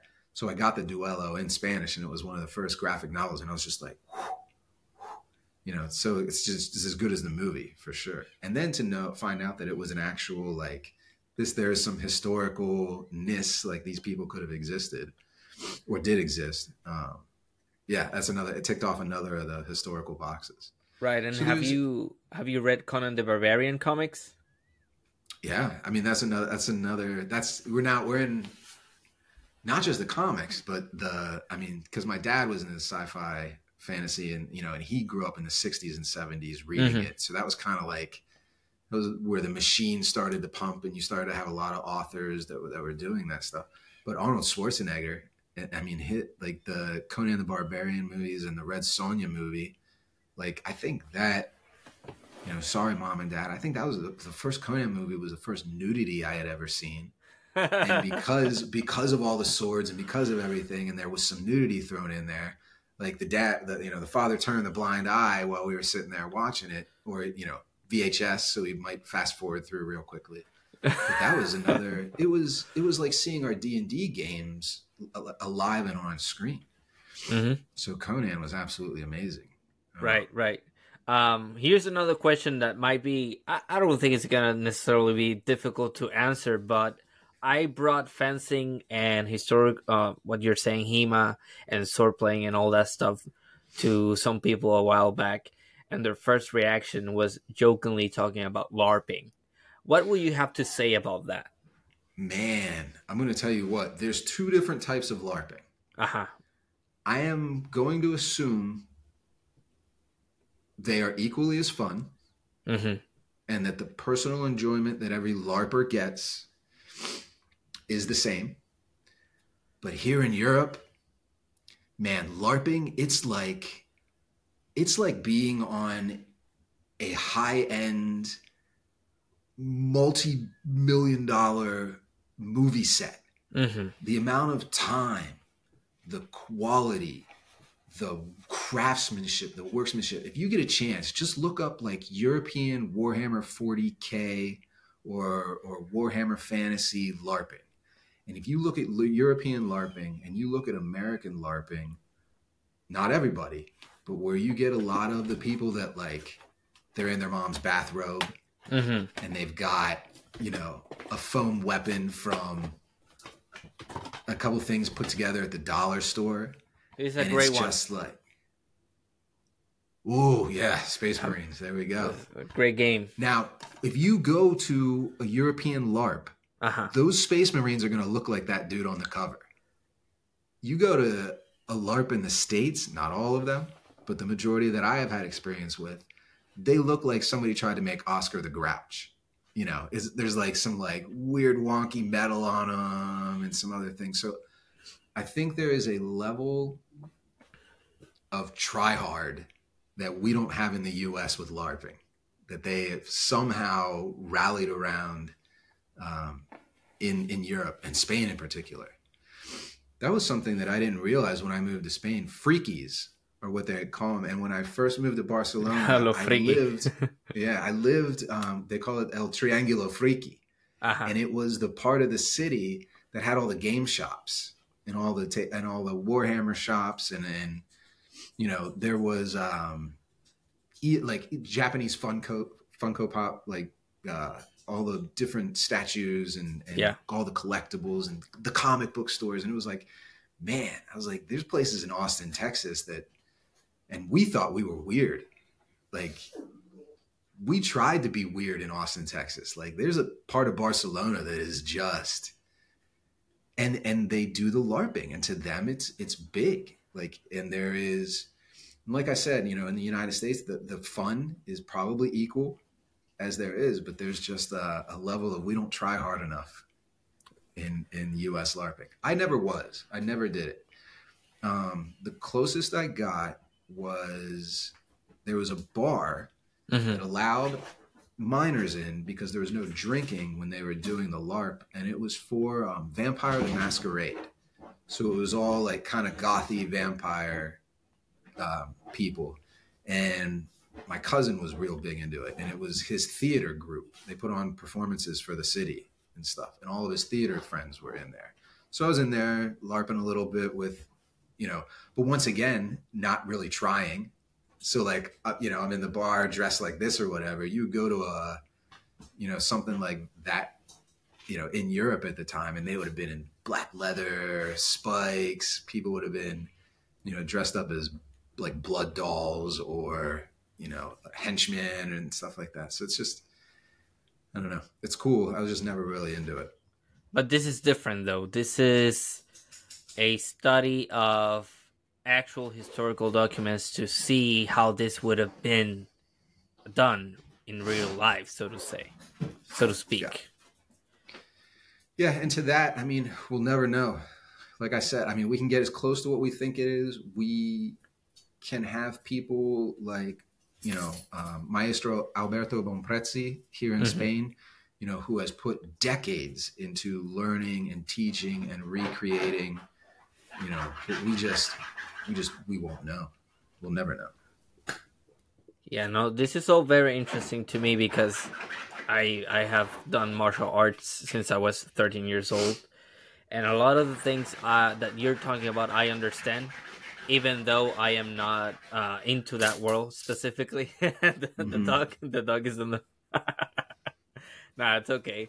Um, but yeah, no, this is all very interesting. Like I was saying, and I, I don't know, I I check, but here's something else the the local culture and the people practicing it do make a difference in how because you were mentioning los frikis right in spain but Mhm. i'm pretty sure that there's a lot of weirdos in the hema community as well who aren't necessarily trying to they don't have the same mind frame or the same mentality that you have towards hema you have a mm. more fantasy kind of thing, even though there's they say they're doing HEMA. So, what are your obs- observations on that? Because I saw I was looking for local groups and I saw a little weirdos out there, and I was like, I don't know if this is necessarily the real deal, so to say. You know, Yeah, as far as it being like historical, like are they trying to right? to recreate the actual martial art. Yeah, I, there's, you know, there's various layers Mm-hmm. of what people are looking for and and who does it. Um, you know, one of the one of the cool things that the U.S. does that never really um, never really caught on in Europe, and there's you know there's various reasons for that, but it's called the SCA, and then inside the SCA they are they are dressed historically and they are practicing and utilizing a historical martial art, but they are LARPing in respect of they have a character that they are when they show up to these events. So if you're into that kind of stuff and you're in the States, SCA might really, really be up your alley. Um, you know, they have if you would look at a map of the US, it's separated into kingdoms. And in each kingdom, there's kings and dukes and barons. And and I speak only from talking to people that have done it. I I, I have never done it myself. Um, as much as I loved role playing and I loved all of the Dungeons and Dragons stuff, for me it was always table game. It was always board and dice, and and role playing and doing the story and you know being the theater and characters. But you know, for the SCA, you get to you get to be somebody else that day. For me, for fencing, I am always me, Marty, but I exist in various times, right? And then I, whatever weapon set I have in my brain, I'm LARPing.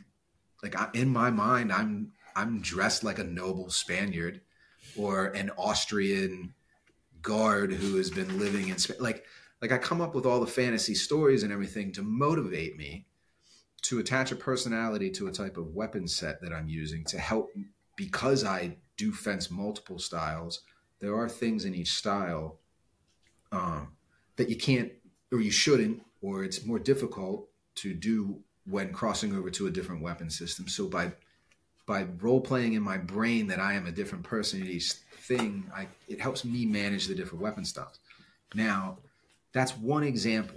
So you with the SCA, you have okay, these guys are not mm-hmm. they're not coming hundred percent with the historical because even even while there were HEMA people doing the the manuals, there wasn't a lot in the SCA that was doing manuals. Like they were still right. hitting each other, or they were still applying what kendo, or they were still doing that. But over the last ten years, as HEMA has gotten more popular, that has also gotten more popular. And then it also depends on um, how how much of the fencing is what mm-hmm. you're there for, right? The fencing, the fighting is what drives me more than anything. The clash of steel, the your tunnel vision kicking in, you're trying to control your heartbeat, using everything that you have studied in the sala you are now applying in physics to somebody that doesn't want to do it. And to me, like that, that's where I, for me, it's the same feeling I got while I was playing guitar or harmonica on stage. It's the same feeling I got rappelling out of a helicopter for mission training. You know, I've never been in combat, so I don't, none of, none of this is chasing that dragon, but there is definitely like an adrenaline level mm-hmm. um, that comes with that. So that's what I look for. So if if I if that's something that is what you are thinking, then you are going to look for groups that maybe you know you see more videos of them sparring.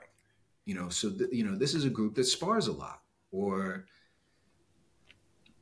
th- what I have found with different HEMA groups is the people that run that group can very easily tell you what they do and what they emphasize personally. You know, it's it's it's going to be what they practice. Mm-hmm. Um, an awesome school would have a little bit of everything, right? An instructor that really keeps their head in the books, you know, and is following technique.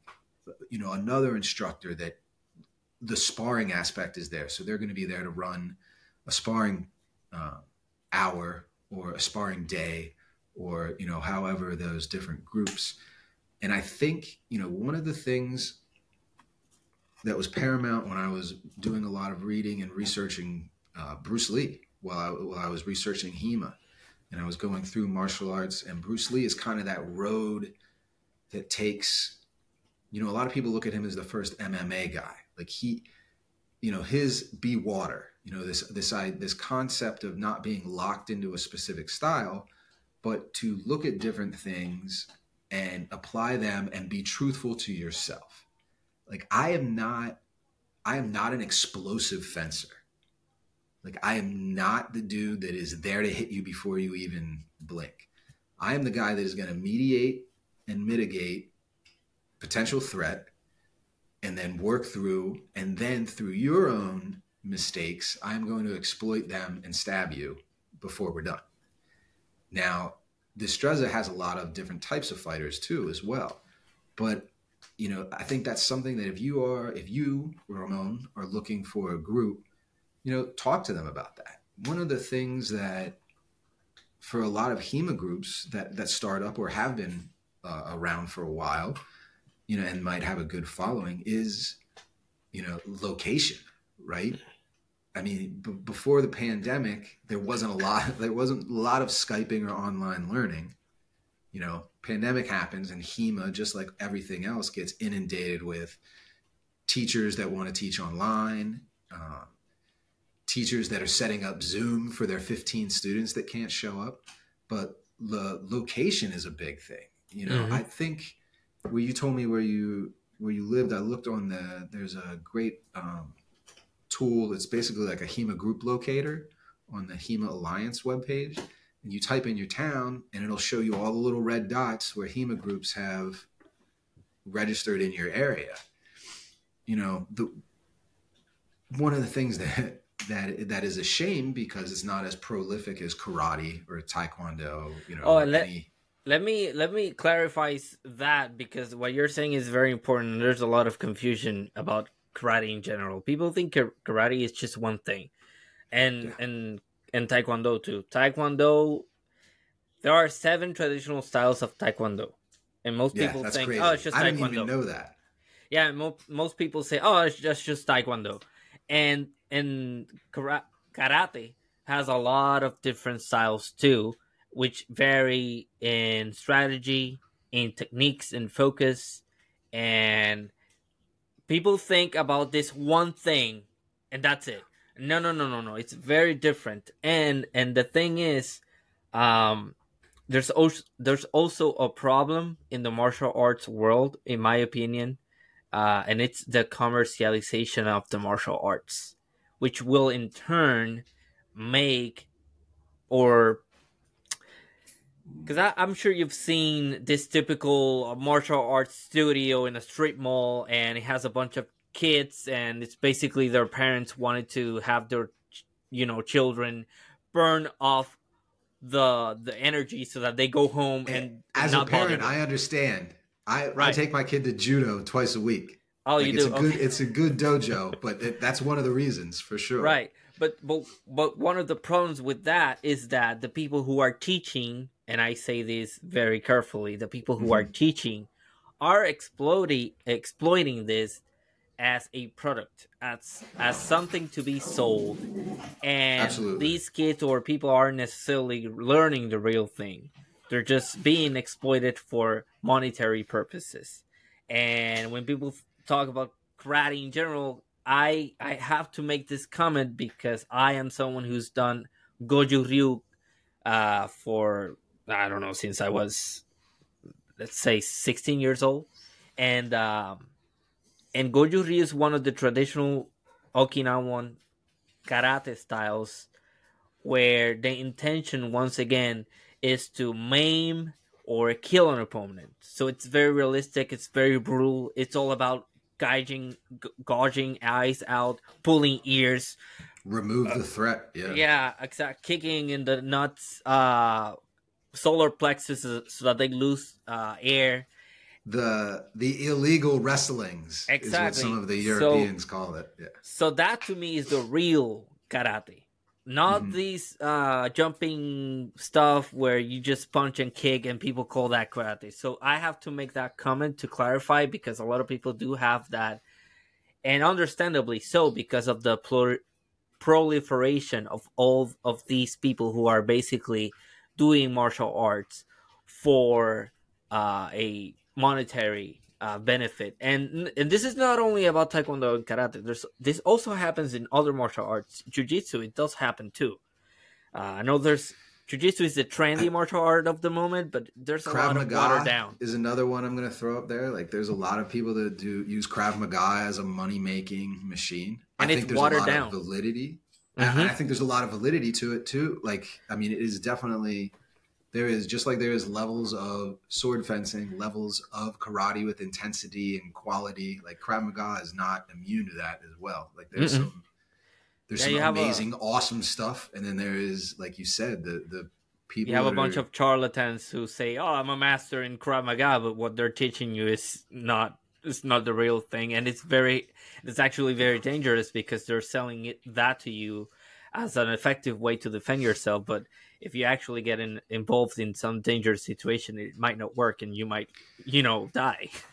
Man, I mean, people do the same in HEMA too. Uh-huh. Like there's, you know, I'm learning HEMA because I want to swing swords so I can defend, blah blah hurt, blah blah blah. It's like, okay, that's cool. You know, if that's if that's what brings you to the table, Mm-hmm. you know, let's, you know, we can start there, but let's, you know, hopefully with a good instructor, with a good maestro, somebody, you know, that there's that's not what that's not the productive value that's coming out of that class. I think you are very lucky with your martial arts background and the ability to sniff out, Oh yeah, you know, that kind of stuff. Like I can't imagine, Ramon, that if you were if you were in the, you know, if you decided you wanted to get into HEMA and you wanted to look at the, you know, your European connection and stuff like that, um, and your love of martial arts, and this is great, and you know, we love knights and you know that kind of thing. Uh, I think you would be very easy able to walk into a study group or a class, or and you know, you can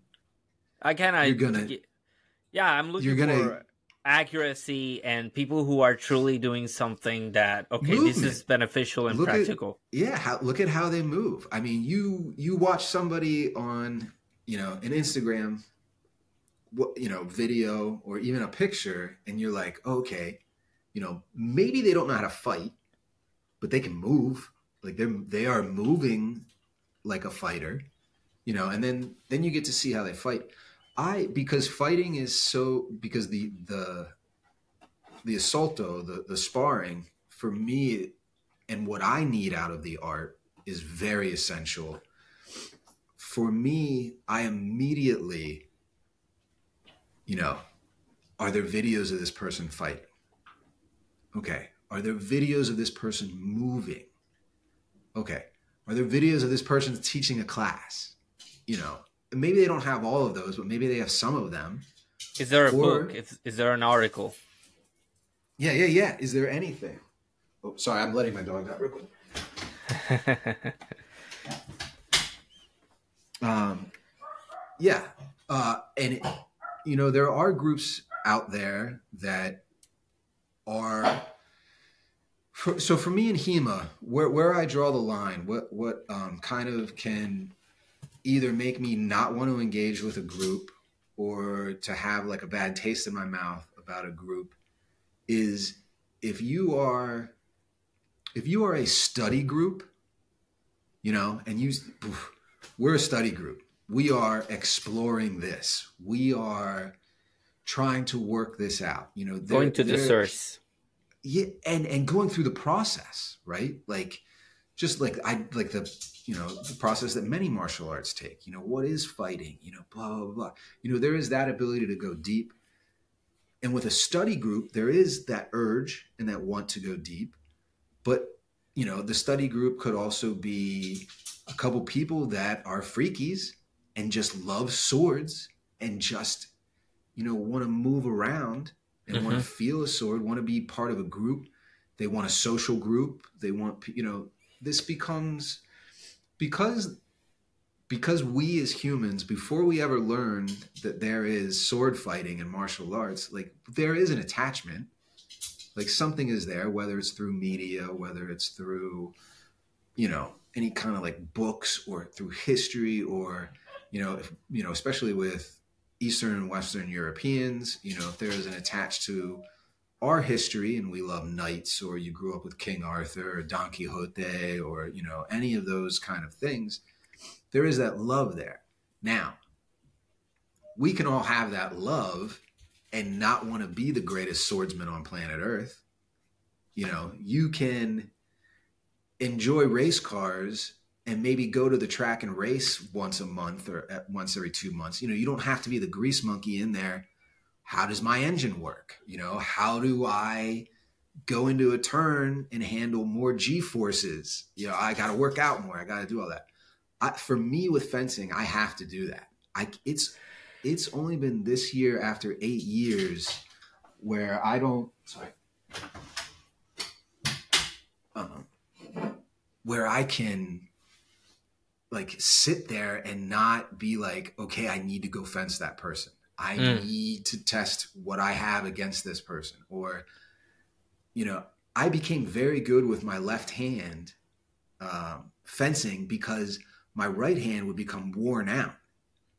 You know, and maybe I was tired, maybe mentally I was a little down too, but like the sword went into the other hand.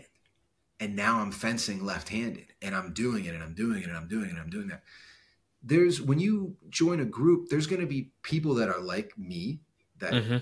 obsess over it and they have to get better. And if they're older like me, you know, father time is against us. So, you know, my son, he, uh, he's, oh my gosh, he's eight years old now. So the first movement that this kid did on his own was to crawl across the floor and grab my wooden training dagger. That was the first thing that like motivated his forward maneuvering. He knew all the different typology of swords by the time he was four years old, five years old. You know, he's in it, swords have been there the whole time. He knows through my fencing, he knows what grace is and what being graceful is and what that entitles. Now, he still fences and loves swords, but his main passion right now is skateboarding. But he, because of swords, because swords involves moving, involves thought, it involves another object, you know, all of those skills translate into dancing, translate into skateboarding, translate into anything where an object is moving through physics mm-hmm. or moving through space with physics, it's going to apply. And if you get to know how to rumba, salsa, you know, any of that stuff, you're already going to have an advantage when it comes to learning how to ice skate. Oh yeah, 100%. Yeah. 100 man. I would my if I would love to t- for the rest of my life if I could just teach salsa dancers how to fence. Oh my gosh. if you if you can bachata and you want to learn how to fence, I mean, talk to me. Like no, you, no, no. Um, you're doing ninety percent of it already. You know yeah. I mean? I'm just going to give you another dance partner and help you to figure out how to move with that dance partner. I, I think it was the founder of Shotokan Karate, uh, Gichin Funakoshi, who said that learning karate is not much different from learning how to dance, and there's some truth to that. Um, but yeah, um, martial arts are just beneficial for you in in any way you look at it. I think that the way in which I be uh, not behave but conduct myself, the way I move, and the and the way I can be very defensive. I'm very crazy about ha- having people around me. I don't like that mm. at all. Yeah, absolutely. I just I just have that. You know, I, I cannot have someone behind my back walking too close to me. I just, I don't know. That's just the way that martial arts wired my brain to work. Yeah, it's a completely different way to think. Absolutely, hundred yeah. percent.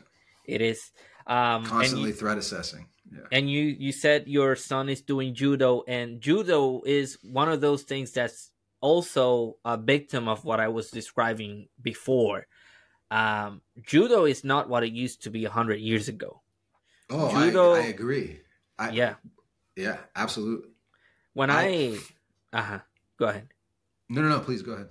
No, so um, when I when I found judo, and I I am extremely look uh, lucky, and like you said, I I have the ability to know who's for real and who's just a charlatan. But I found someone that was practicing what I found to be a more complete judo because judo seems to focus too much on throws, but this guy also focused on the grappling on the ground aspect of judo. Judo mm-hmm. is is wrestling, but it's also ground working. It's maneuvering so that you can choke or break one of your opponent's joints or whatever and uh, that is something that's completely forgotten in most judo uh, academies or whatever because because of it becoming uh, an Olympic event. Uh, now you cannot throw someone, uh, grab them underneath the belt, and that to me, you're taking away a very important piece of the arsenal of judo by not allowing judokas to grab someone below the belt and, and you know it just loses that practicality element that it used to have and that's sad in my opinion it is unless, well, for me, all of the things that you just said Mm-hmm. are why I am glad my son is in judo. Uh, So, uh, absolutely. Now, listen, I'm not going to sit here and I'm not going to say my son is a judo practitioner, you know, will be able to defend himself from assailants or anything like that. No, Mm. For me, that's fine.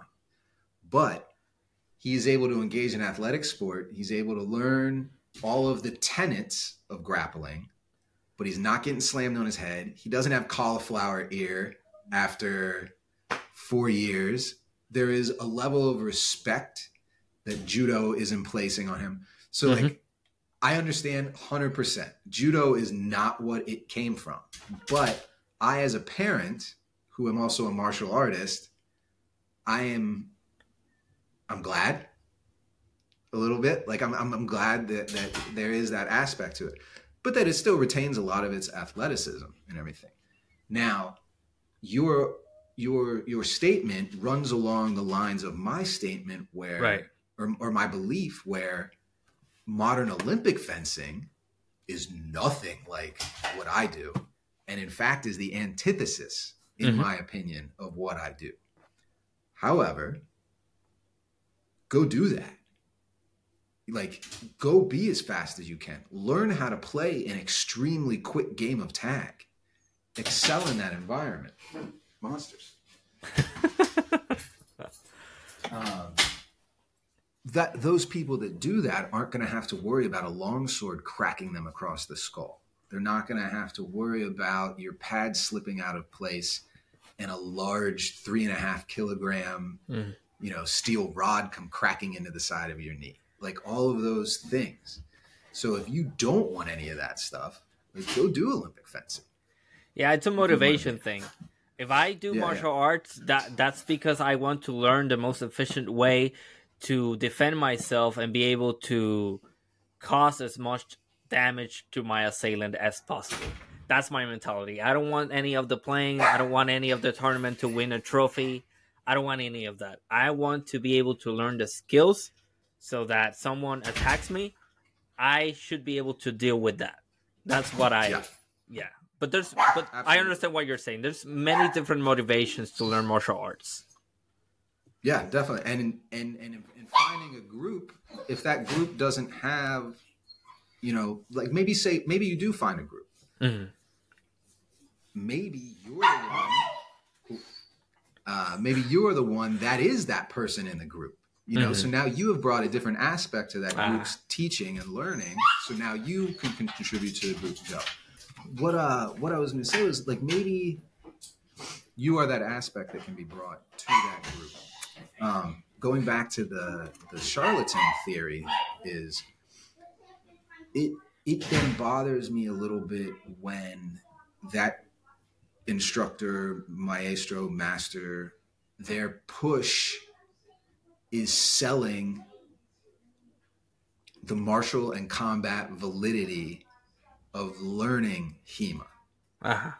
You know, the idea that if you come and learn how to swing a longsword, you are going to be able to knife fight with somebody in the street.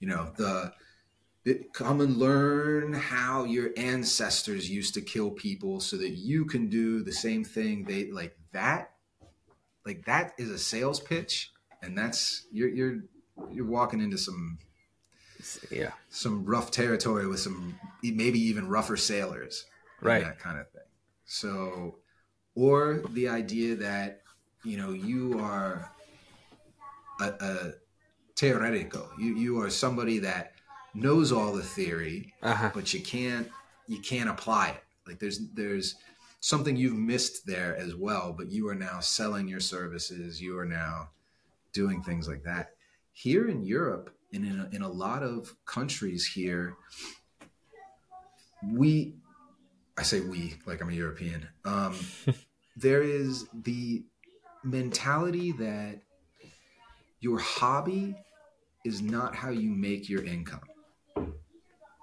And that in a place like Spain, where the average person, the average Spaniard makes much less than the other average European income wise, you know, it's offset here by the fact that you know, a glass of wine at a restaurant is only two euro, where that same glass of wine in the U.S. might be eight to ten bucks, Mm-hmm. you know, for that glass of wine. So the standard of living is much lower. But ha- now, you want to get people involved in fencing, you know, and to do that, the cost has to be low. Well, now you're stuck in a situation where it would be nice if you could pay your instructors for their time. It would be nice if you could provide gear for your students. So now you've got to find, you know, there's, there's this idea that if you want to learn and teach and have a great school, have it in Europe. If you want to learn and make money, have your school in the US. You know, we we don't ban in the US to one of the biggest things the switches that the Austin Historical Weapons Guild did um, right when I left was okay, we need to make a decision. We need gear. We need a space to fight in. We need all these things. That's all overhead, right? Well, we need to make it affordable to everybody. Okay. We're not here to make it affordable to everybody. We're here to have a good school that advances its knowledge and moves up. To do that, we raise the price. Tw- you know, I, I'm making up a number now, but let's say 20 to 30% of our numbers were lost. They were just like, okay, it's too expensive. I'm not in it. I'm just doing it as a hobby. You know, that's fine. I'll go play magic somewhere. Mm-hmm. Then you had a level of commitment from these people that were these students that were now coming to you. You ha- we had a greater revenue from that. And now, you know, Austin Historical Weapons Guild, they have another location on the other side of the United States. They are, you know, probably the last time I checked, one of the largest groups in, in Texas. And they have a great internet footprint, and they are an amazing school with many excellent teachers. How would we have gotten to that? Would they have gotten to that point? Because, like I said, I was just at the very beginning. You know, it's their work and their dedication that has gotten them to where they are now. Mm-hmm. But would that have would that have ever happened if our mentality was okay? No, this is more for everybody. Let's only charge ten bucks a month. You know that kind of thing. It that is something that is at grips and in conflict with people in inside Europe as well as to how to keep it Yeah. there. But but one of my dreams, you know, is to becoming a fencing instructor. And not just a fencing instructor, but I would like to have an impact on the scene in the community. I would like in front of a trial of peers, I would like to be seen, you know, maybe not Michael Jordan of fencing, but S- Scottie Pippen, you know, somebody else like that. Like there is a longer lasting impression that I would like to leave on the world of fencing. Um, Okay, I I have some perspective on that because I taught uh, Goju Ryu karate in in college when I started in college. Oh, I was already proficient enough where I could have a group. And the funny thing that happened is I was allowed to basically do it for free. And I didn't charge anything because I talked to the the college and they provided some facilities for me to have a group. oh, so they let you teach that? Oh, gotcha. Yeah, that was awesome. great. That was great. I didn't perfect. charge anything, but I was, but because of that, that allowed me to sort of weed out the people that I saw as not someone who I want to be a part of this group. Because, Mhm. as I was saying before, Goju Ryu is someone is is is a martial art that will look it's very dangerous. So from my perspective, I cannot put that knowledge into someone's uh, head that might be Ooh. a danger to en- to someone around that person. Like I have to, it has to be. I have to be very selective with who I let in, because what if I teach that technique that we discussed earlier to someone who who is an aggressive type, someone who is very easily angry? That's a problem. And I also understand that perspective that you you're you're sharing here but but my problem with charging money is and and having a place is that you sort of not you have to let go of that selective process because at that point you will value more your ability to stay up and have a group and have a facility over the quality of the people that you're teaching. That's the like problem. I, said, I, try to think of the circle. I try to ah. cover it like I'm trying to cover it all. I'm trying to put the bullseye on all of it. But I mean, you're absolutely right. That's that's the hardest the thing. And you know, that is very admirable of you to have that kind of honor and integrity where you don't want to see what happens if not a first wrong... day 40 students. I ended up with two. Yeah. And that's because they because and that's okay let me explain that this better. It's not it's not because i kicked everyone out. It's because i took it very seriously. Mm-hmm. if you come to train with me we train six hours a week.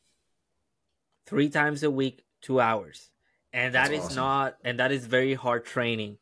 We're talking about hundreds of push-ups sit-ups uh, so it's not going to be for everyone but that sort of thing is not attractive to the general public you know? Absolutely that is, absolutely. Yeah. So that's the thing also. And that was you had that because of that because of how you were going to be as an instructor because of what you saw what you your art that you were working that that's that's the student that you wanted and, and, and attracted.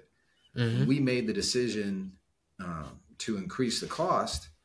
We were also as well looking at okay what kind of student are we going to attract? Well the person that is willing to pay $60 a month you know i think gym we were we were going priced off of other martial arts gyms and stuff and i think the austin rate was like almost 50 bucks yeah. a month and that but let me know, but the quality of the stu- uh, the two students that i ended up with i can guarantee you that those guys one one was a girl and the other was a dude and i am pretty confident that their ability at that moment to potentially deal effectively with a violent situation was very high as a result of that hard training do you think you do you think your type of training would have been the same and sought the same kind of student if you needed to make payments on your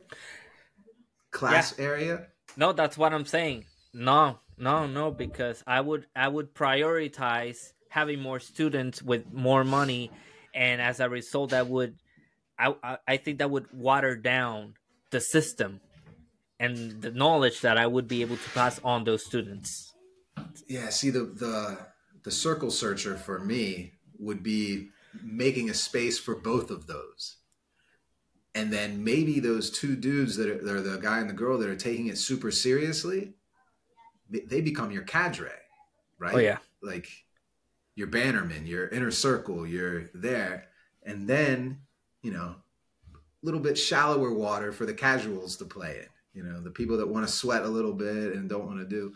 That way for me you would still be the core values and tenets are being given to your padawans right? But there still is some i don't know there's still room a, for the people that just want to mess around i have a fun anecdote the first day 40 people showed up right and then i took them for a run around the building Ugh. and they didn't think that that was going to happen. So I I was told afterward I didn't see because I was just running. I was told that we were running in a line and two or three people just ran away that, we yeah, started man, running. That is a that's a great way to start to separate. Yeah. So, yeah, so from the very first day I started weeding people out without even knowing.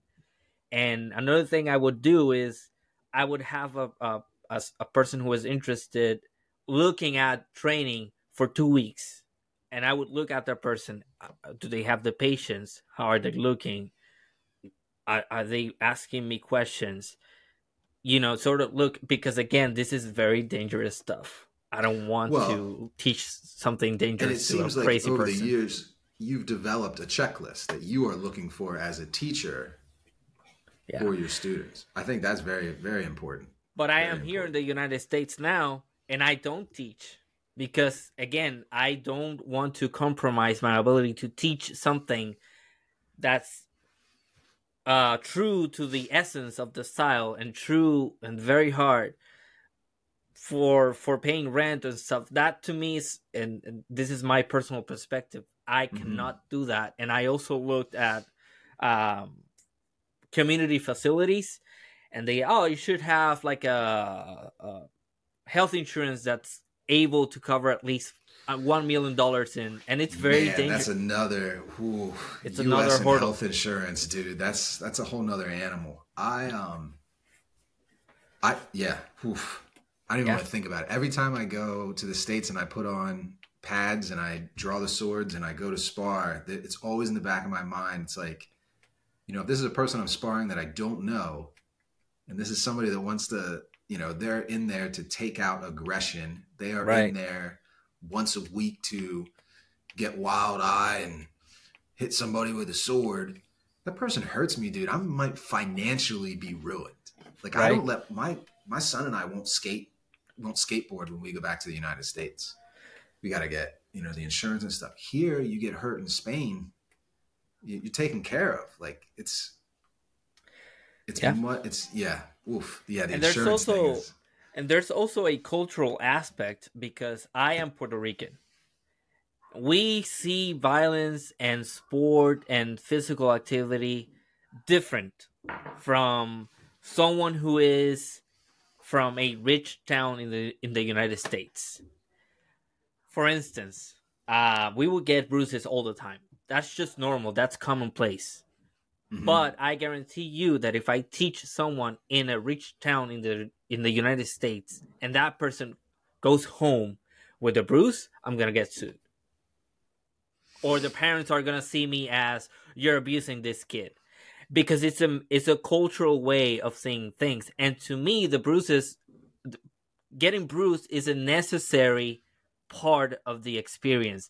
You need to learn and you will inevitably get hurt and injured many times in your journey towards that goal of being proficient and that's also another problem that I have, and this that is why I'm not teaching at the at the at the moment. And I would love to have a group of people, but I cannot. yeah, you have to be, like you said, you'd have to be very selective, and they would. Have, You would need students that are adhering to how you are going to teach and what you mm. want to do with the art. Yeah, yeah, and that definitely. I mean, it poses problems.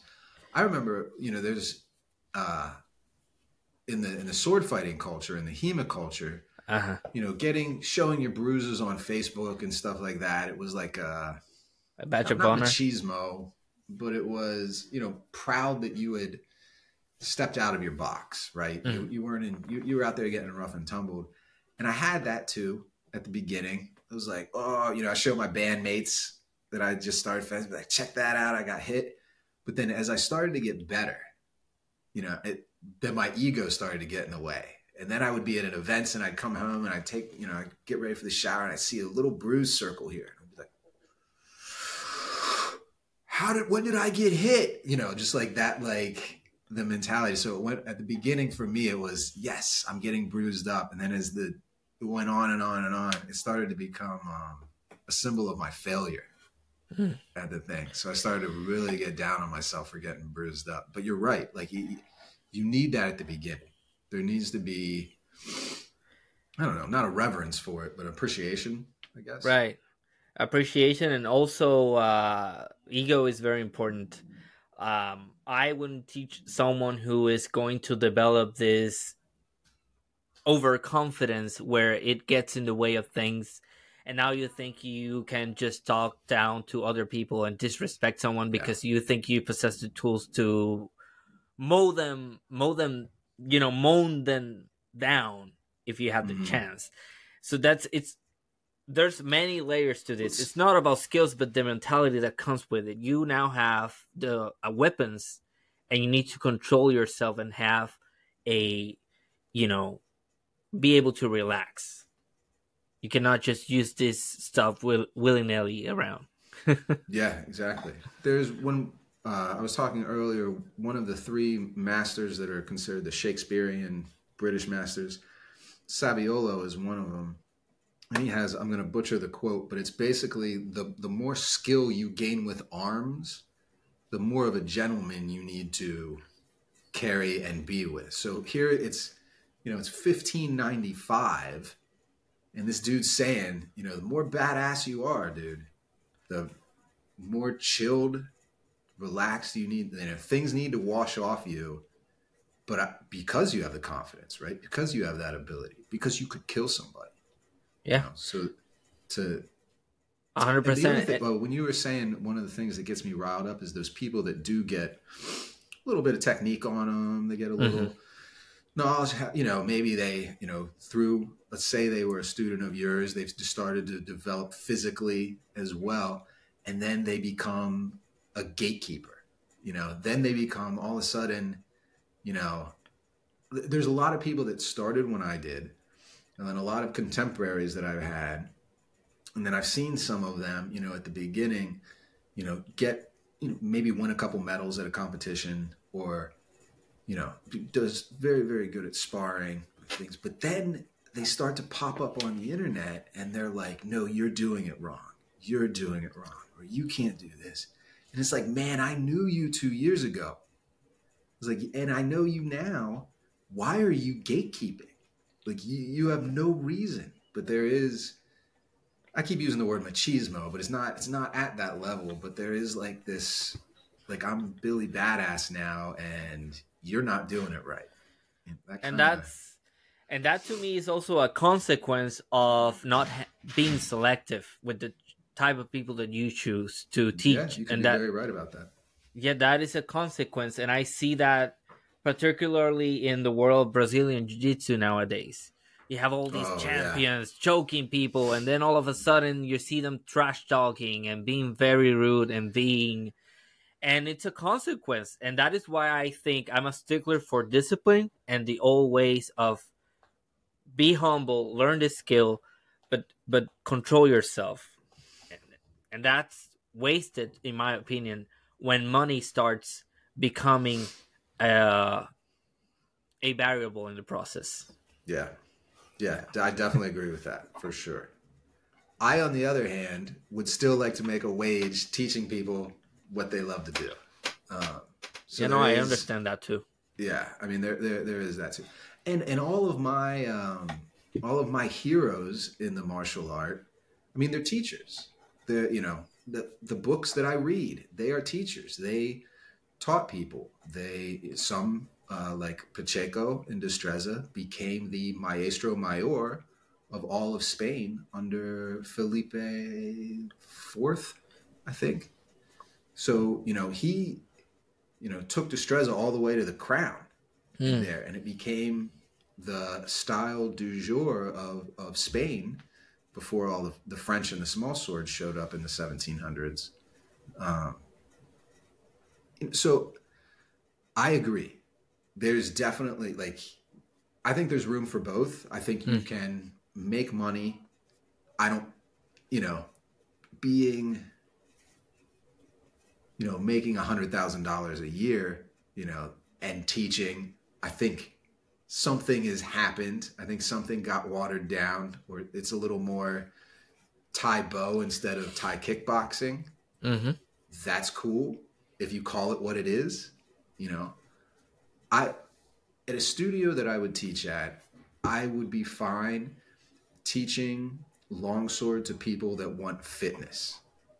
Okay, I would be fine teaching longsword to people that want to learn the martial aspect of it.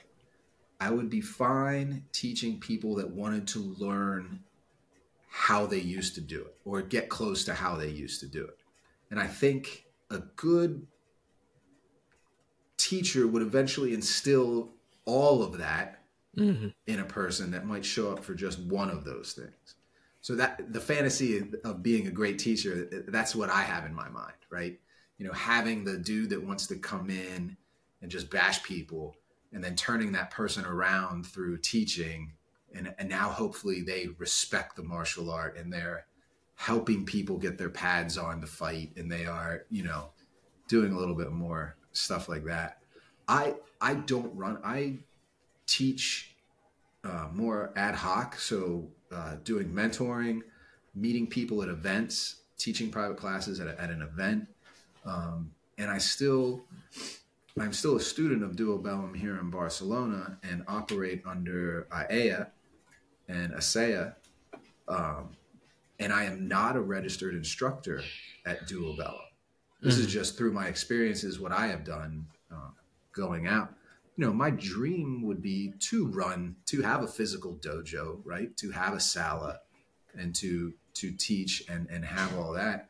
So I don't have I have what what you enjoy where you are very selective because I will have I'm not going to sit here and talk to you and disseminate information online or in a thing where my personal time is involved, your personal time is involved if you're not into it or you're not somebody that I want to teach. Oh, that's so something I don't else. Have a door. Mm-hmm. I don't have a door where I need to every person that walks in that door, I have to I got to do your game. I got to do you, right? I have to make a checklist in my head and be like, okay, you know, this person is not. Luckily, I'm not teaching something on the level of intensity that you are teaching, right? So there can be a level of a little bit of aggressiveness, a little bit of a bull in the person that I can work with and try to to smooth right. out a little bit.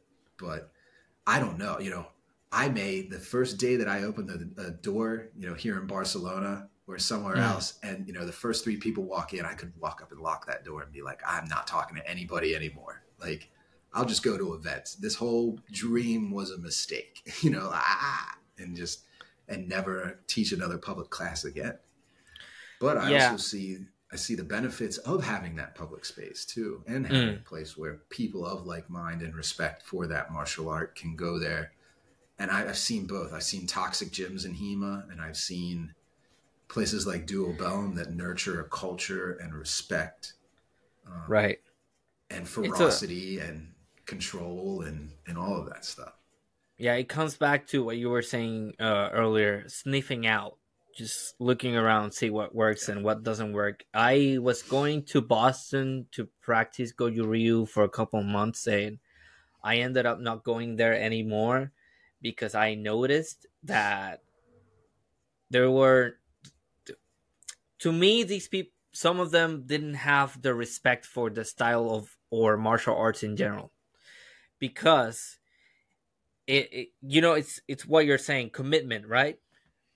Mm-hmm. To me, it's very disrespectful to have someone who is teaching you something, and you show up whenever you feel like it and then or you're like oh i have family or oh, oh i have work i'm too tired today it's like if you are not able to maintain that level of commitment, not only to yourself for your personal growth, but with your instructor who is pa- passing important knowledge on you, that's some that's something that really pissed me off, and I stopped going there because I saw that as a straight disrespect to the martial art and to the instructor. If you're gonna show up every two months and then be lost and then expect the instructor to go to you and explain something that you should know and dominate by now, then that to me is a problem.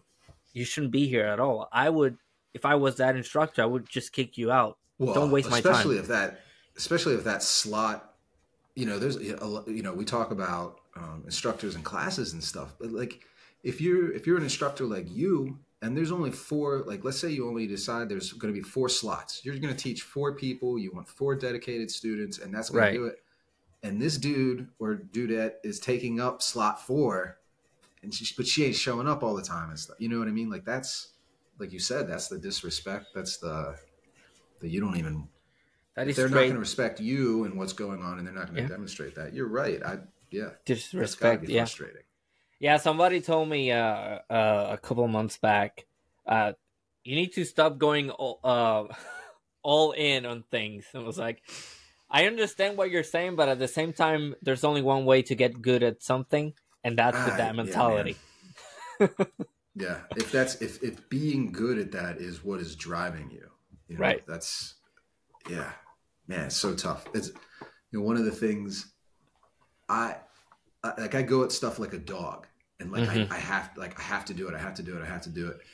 Um, and then like I said, just because like I'm finding new things that I want to get in, want to become better at, want to become, you know, maybe not the best, but be considered in in that same talking group and in the same sentences as some of the of the best people. Man, like I see it in my son now too. And it's not it's it's not so much the I want to be the best at it, it is the Right. I want to be really good at it Mm-hmm. and it is occupying my thought. You know, we're on the metro and he's talking to me about a skateboard trick and how do they do it, or he's laying down at night to go to sleep and he's thinking about a judo throw that somebody did to him earlier in that day, and I can see. Um, I don't think I have a very addictive personality, but I think like when I'm into something, I'm into it. Like I'm all in. Oh, Mhm. oh, wargaming? Of course. I need 300 paints. I need all the paint brushes. I need all the books. I need the books they used to make. Like all that kind of stuff. Like I'm in. If I'm in, I'm in. Uh, and I think sometimes that colors my vision when I see other people's level of dedication. You know, oh, well, they're not into it. Uh, they don't want to talk to me for six hours about this stuff. Ah, you know, go to the next person. Hey, are you? Do you like swords? You know, let's talk about swords. Um, and I think you can. I think, like you, like you said, you you start to get the smell test too for people that are into. it. You know, if you you go to a, a sala or a dojo and they're like, okay, fifty bucks a month, and it's like, I can tell you're not really into it. You know, how are you? How am I supposed to pay you money or respect you as a human being when it you're obviously No, and they get promoted too. yeah Oh, every couple of months, whether it doesn't matter how much work you put into it. Oh, you are now a maestro. yeah It's like no, It's- no, that you should be promoted according to your level of knowledge and skill. End of story. it's not because you pay me sixty dollars a month. oh man one of the things that's kind of frustrating uh, in spain is that you know hema you know exactly like what we're talking about you know uh, giving people belts advancing people you know in hema they there's people that want to establish a level system so that if that is the kind of person you are where you need to set goals and you need to mm. see achievements met and you need to you know maybe that rank excuse me that that having a belt is something that's important to you. Belts have never been like even when i thought about martial arts or anything like that belts never it's never been an issue with me. But what i really enjoyed at duobellum the, the sala that i study at was going from um, what would be considered like a scholar to a free scholar. And there it's you know it's a board of review. It's for us it's um alumno avanzado. So you're Uh-huh. an advanced student right? Like you have here's all the students but you get a little patch on your thing. You stood in front of a board. You you know some people didn't make it. I was in front of this board of other fencers speaking in spanish about concepts that I was just starting to grasp and understand and could perform efficiently. You know, but something that I will take to my grave. You know, even if I gave up fencing today, you know, we got done with this argument and I was like, man, I just want to do a podcast. I don't even want to fence anymore. Like, I love what Ramon's doing. I want to do it too. One of the proudest moments of my entire life was standing in front of those Spaniards, learning what they had taught me and being able to with a level of respect for the language and the fencing, be able to prove to that board at that time that I was worthy of getting that little piece of cloth.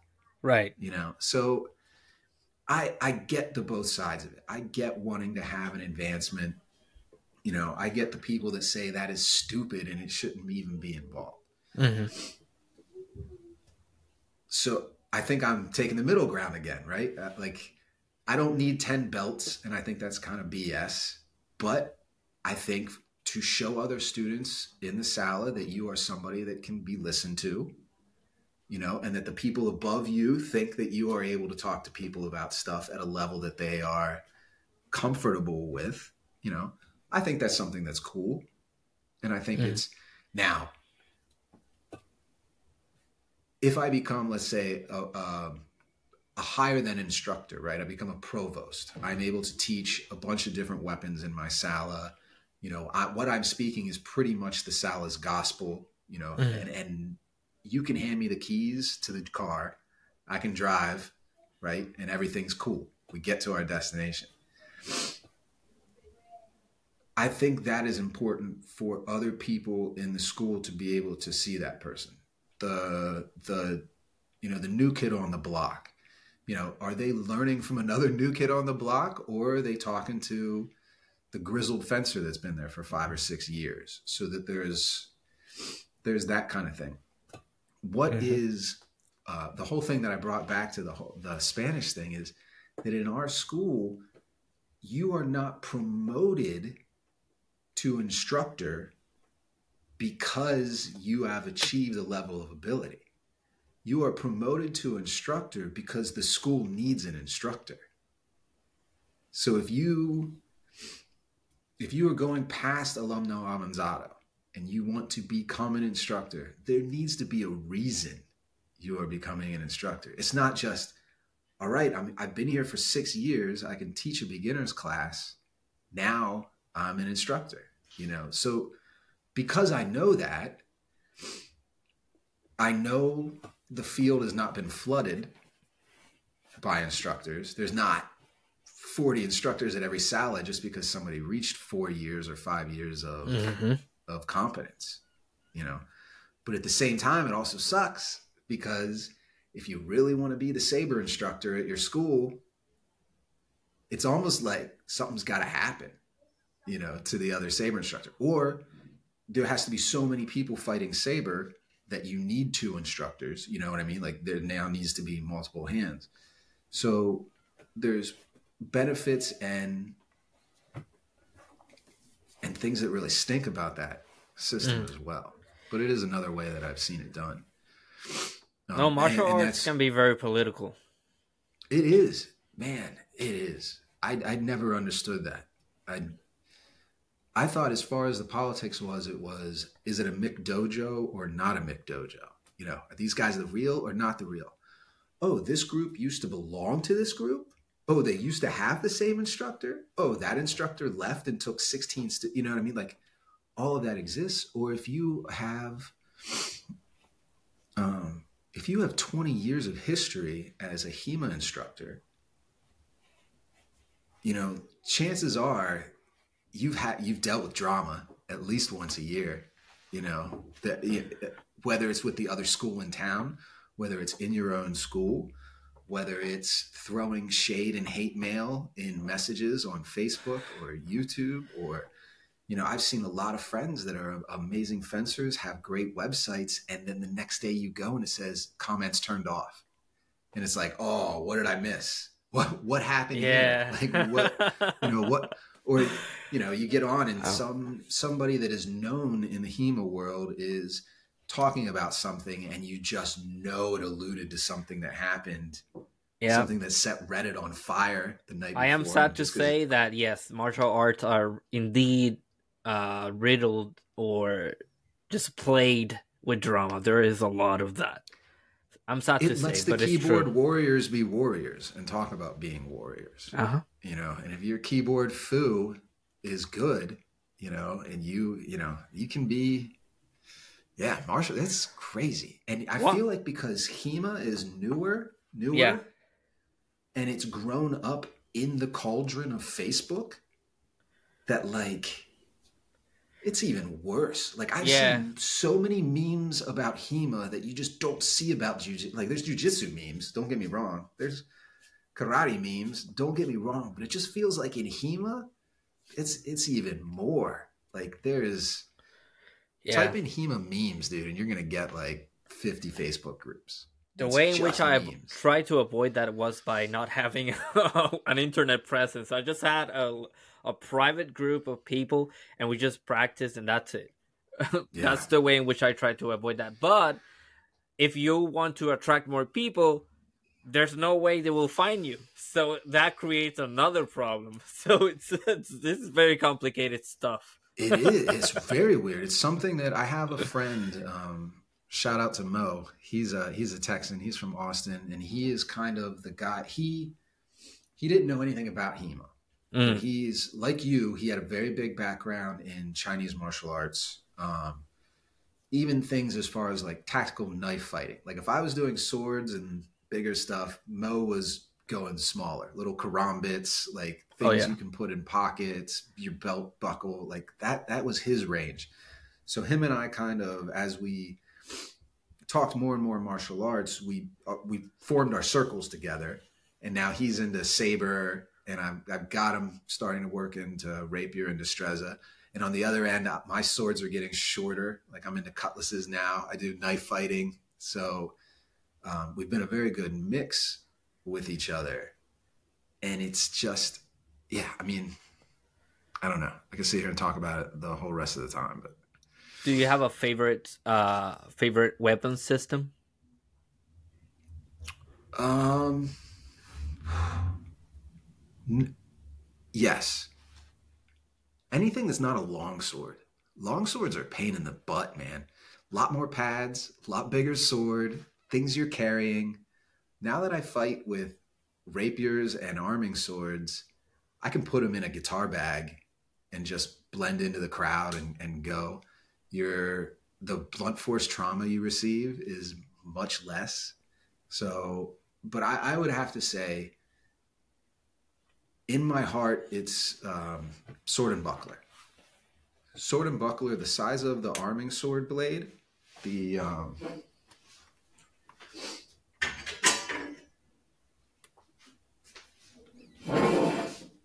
So we're talking your standard knight's sword, what we would call an arming sword, mm-hmm. and then mixed with the buckler. So this is one of the most common weapon systems you would find. Um, you know, your everyday carry. It's right there as you go through. Um, one of the reasons one of the reasons that I love it so much is that it gave it was the first thing that I studied that gave me the push and pull of the body. Uh, long sword, you're here, you know, you come down and you're kind of not squared, not profiled, but you're a little more in the middle. Mm-hmm. Rapier, saber, long sword, sword and buckler. Sword and buckler squares you up almost like a sumo because your sword, or sorry, your buckler and your sword can cover both sides equally. If I was to turn long sword, I'm back here or my hands are back here. Like if you think of like Japanese, like katana, where you've got both hands on your sword, you're not profiled and you're not squared. You're more in the middle. The sword and buckler gives you the square. In Destreza, we teach if you are fully profiled, you have the best reach, you can reach the farthest, but you don't have as much strength. You've reduced your target, right? What's the the boxing style where they cinch mm-hmm. up? So you you've reduced your target area, you've reduced the the width and the opportunity that your opponent has to hit you.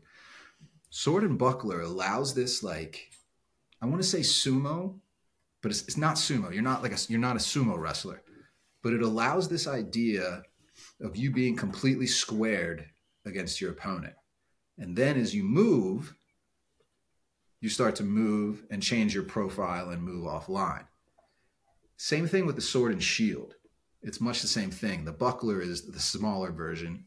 And then as the shield gets bigger, it covers and stops certain things the way the circle of that buckler is and the way the sword is designed, having a circle on the pommel, the geometry that is involved in the sword, it is there is nothing like it. Biomechanically speaking, there's nothing like those two things together. If you take two magnets and you have the reverse reverse polarity, same polarity, and they start to push against each other, I mean, we've all done it as kids, right? You take the two magnets and try to, Mm-hmm. Right when you're here and you feel that that polarity against each other. The same thing that's lifting a train, right? Any of the the high speed trains that run on those magnet systems. That feel that you have if you put the buckler in your hand and you put the sword in your hand and you start to move them in relationship with the mathematics of your body that you have learned from the diagrams, Ramon, it feels like you have two magnets and they are in that polarity. That polarity is felt and it is the workspace. People talk about chi and the chi ball and all that stuff. Man, it's real. Not real because it's spiritual energy that you are doing. It's real because that is what your body is doing. Same thing when somebody jump shots a basketball. This is their workspace. This is the area, and then boom, and it flies out. It's the center of gravity. Mm-hmm. When your buckler and your sword are moving, and that work is inside your center of gravity, and then you literally Ryuken the sword with the shield, you are now projecting that energy, the kinetic energy that moves like a chain. You know, you already know if the jumper jumps, you see that when you're pushing off the ground because the amount of physics that you push into the ground it's going to push back the same energy you launch and go if your body and your muscle structure is projecting the energy and it projects out through because of the rotation of your body. Because what? When you punch right? You're not i mean different types of punches but it's that same rotation. That same rotation happens when you're moving the buckler.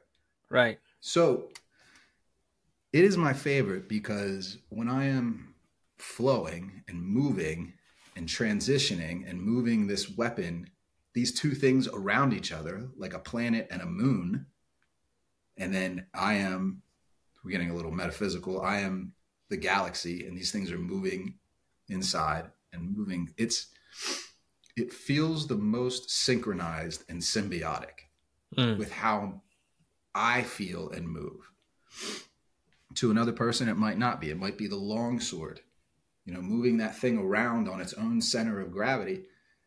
That's the other thing, too, is the balance point of a weapon. Uh, I'll do it with a dagger for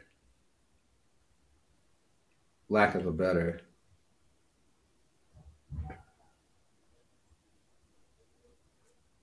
So balanced right there. This is its rotational point for many things making a cone, moving to the side. If a sword was coming in, I would want to catch it in its rotational point. That rotational point, I'm going to line up with my center line, which will be lining up with your spine. So now, if you think back to the very beginning, I showed you a picture and it had two circles. Here is you, here is your opponent.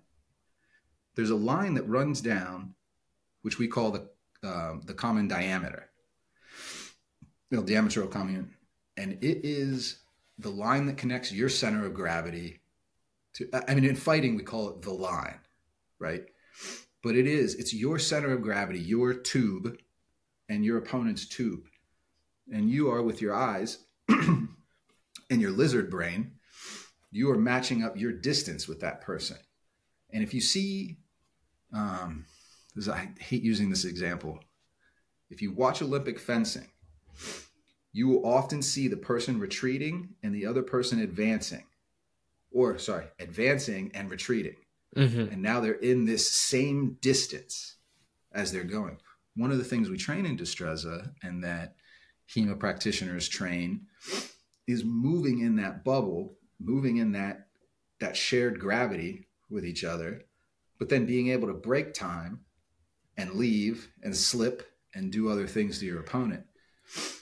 We have something you... similar in Goju Ryu. It's called kakie. And what what do you, how do you guys? So so it, even in empty hand martial arts, you have that idea of kakie. This is uh, from Chinese descent. This is uh, an idea that came from China to to Okinawa, where karate, uh, karate was developed.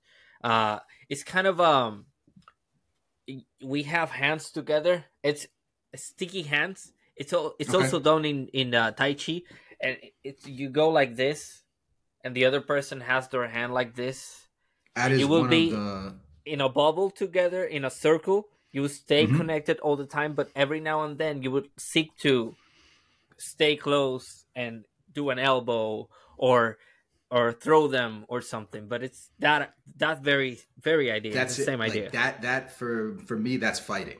Like that is Uh-huh. exactly that's exactly what it is. We do something, um, and I could make a few guesses as to who started it, but Uh, one of the things that we do is, is chi sao for us as diestros, and that's very important. Um, and it also ties in with uh, the es- eskrima in, in in the Philippines too, because there is a lot of our blade or our weapon or our sword will trap, right? You know, the idea of trapping, moving offline, and then striking. So that plays a very big thing. A lot of the movements that we do with our sword, we can also do with our hand. So when you have two students that are placed together, you don't you treat your hand and your forearm as the blade of your sword. So you can encompass, encircle, push off line, push to the other line, trap, go down. But we teach that at the beginning before even the movements, mhm. they're literally stuck together. Like you put wrist to wrist, and one is the actor and the other one is the recipient. And the actor is leading somebody like a dance, right? Like you are you are the lead. You are taking it. And that person needs to develop the instinct and the feel, the tactile, the visual, how far away they are, the depth. It's the same idea. Same, exact same, Same idea. hmm and I am going to do that as a Spanish fencer. I am going to constantly try to find your sword blade with my sword blade because there's a, there's a, quite a few reasons, but the best reason to sum it all up is if I am seeing your blade, that information has to go through my eye into my brain. And that relay speed, for all the science and reasons it is, is much slower than receiving the touch and feeling pressure. So in Spanish fencing, we work a lot with pressure. So how how much energy is my opponent giving me? Okay, he's giving me just a little. I can control him now. Okay, he's giving me a lot. I've got to go. I've got to become water and leave. Because if not, we're just both going to sit there and that. And to me, that's not technique. That's strength, right? Mm. If you and I are gonna for, if you and I are both gonna try to punch each other at the same time, and whoever's punches is harder, you know, for me that's not technique. Technique, So uh, technique is very important. It should it should be above all else, um, for a lot of reasons. But to me, the the most important one uh, is you might be young at some point and very strong, but you, your your martial art should be able to protect you in old age. How do you do that? By having flawless technique, because Oof. technique is more important than strength. Now, what happens when you're a young 25 year old and you have flawless technique? You know, Oh, you're, you're invincible, pretty much. Yeah, I mean, Yeah. yeah, yeah, yeah. Well, just to, to speak to your whole technique thing, one of the things that when I was um, just not studying, practicing, but studying theoretically um, Mhm. Chinese martial arts, a lot of the different styles of of kung fu boxing, their origin is a female fighter. Their origin Wing is Chun. yeah, so, you know, smaller fighter, more technical. There was a reason that that technique needed to be developed. That's know, the story of Wing that. Chun. Yeah. Mm-hmm. So I think that's that's pretty. I think that's a good testament to technique and not not saying hard martial arts. There isn't a place for it, you know, but in relating Spanish fencing to more Eastern styles of fighting, it is Mhm. definitely a softer. It's a more internal. You you, as I am moving through that map that's in my brain on the thing, it is. It's not break through everything. It's a con, it's it's a controlled force. You know, as I mm-hmm. feel you lessen, I, that's giving me to go. You know, I wouldn't just go, but I am going because I felt you come back. you know, I am moving you aside or becoming soft because you are coming in as hard as you can. I don't know if you've seen this, but this is for maybe for you on the audience as well. If you want to see something that captures the idea that you're conveying right now, mm-hmm. watch mm-hmm. a video of Kyuzo Mifune. He's a judoka. Okay. It's a black and white video. I think this was taken in the 30s or 40s, maybe 50s at the most. Kyuzo, K Y U Z O Mifune. And there's a video of him sparring with a bunch of his students who are all like fifth dan, fourth dan. These are very high ranking judokas. And this guy is in his old age and they're all trying trying their best to throw this guy to the this guy to the ground. But this guy has such a great technique that mm. he's always finding a way. Eh, you're gonna see, you're gonna look at it, and you're gonna see you're gonna see what I'm telling you because it it it really shows the idea that you're trying to convey right now. No, that's awesome. That's for me. That's that's the pinnacle of yeah. for me. That, None of them that, come through. That them. mentality is the best. Yeah. Um, what's your stance or view of, say, for instance, M1 medieval tournaments? Oh my gosh, is that the um the stuff where the, they have the rings and they're in uh-huh. all the metal and just pounding on each other. They have armors. They're in a ring and they're going hard at each other. What's your view uh, on that? I'll tell you what. If you if you like that stuff, if you think that's cool, you need to look up Battle of Nations or Bohurt. B O H U R T. That is the historical from manuals version of what you're talking about. They um it's not what I enjoy, but it's historically accurate where they went in, they were fully armored. There was like a wooden bar in between them so that they couldn't walk past it. And they stood there and they wailed on each other. And the judge counted the number of hits that were landed. Then whoever had the most. But if you sit there and watch it, it's just them just smashing each other into unconsciousness.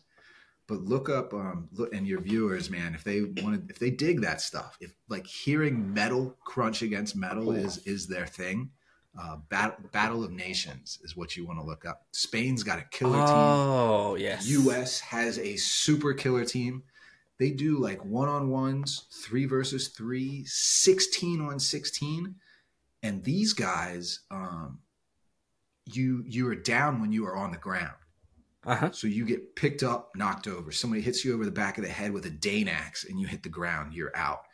I've watched matches where they're like one guy's in the corner and he's like this in his armor, and another guy's got him around the neck, and one dude's just like wailing on him, and then another guy tackles him. From the, it's intense. Yeah, no, but that's my um my true self is to never be hit. Like I, I'm the Cuban boxer when I'm in there, dude. I'm sliding, sticking, and I'm not the Mexican boxer that can put his head down and just, you know, take 30 punches to land that one KO. That's not me. No. Oh, I see. I'm, I'm Cubano when it comes like, don't touch me. I don't want to get hit. If I was to go do that stuff, I would be, I don't even know. I'd be hiding behind everybody else, like to be the last guy not hit. Uh, yeah, but, I see.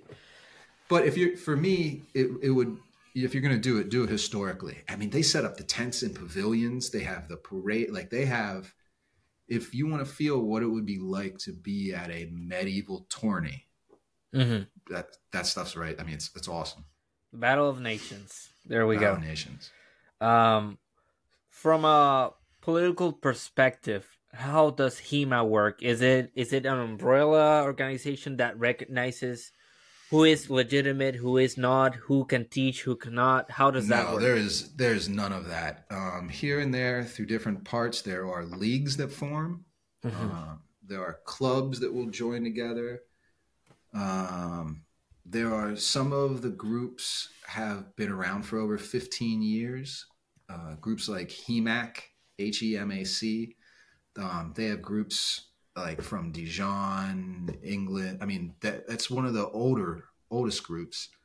Um, there is the WMA in um, the U.S. that is another old old school group, and they have specific tournaments and stuff set up.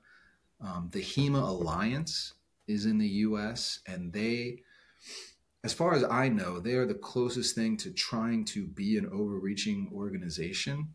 Um, one of the things that I believe is an issue specifically with HEMA is that because there is so much of it, it runs a gambit of, I mean, 3,000 years if you're getting into the Persian, you know, or gladiator, uh-huh. you know, if you're in the Syrian martial art, you know, that kind of stuff, you, you can go way back in time. Because of that, it is very hard to make an organization that would run all of that.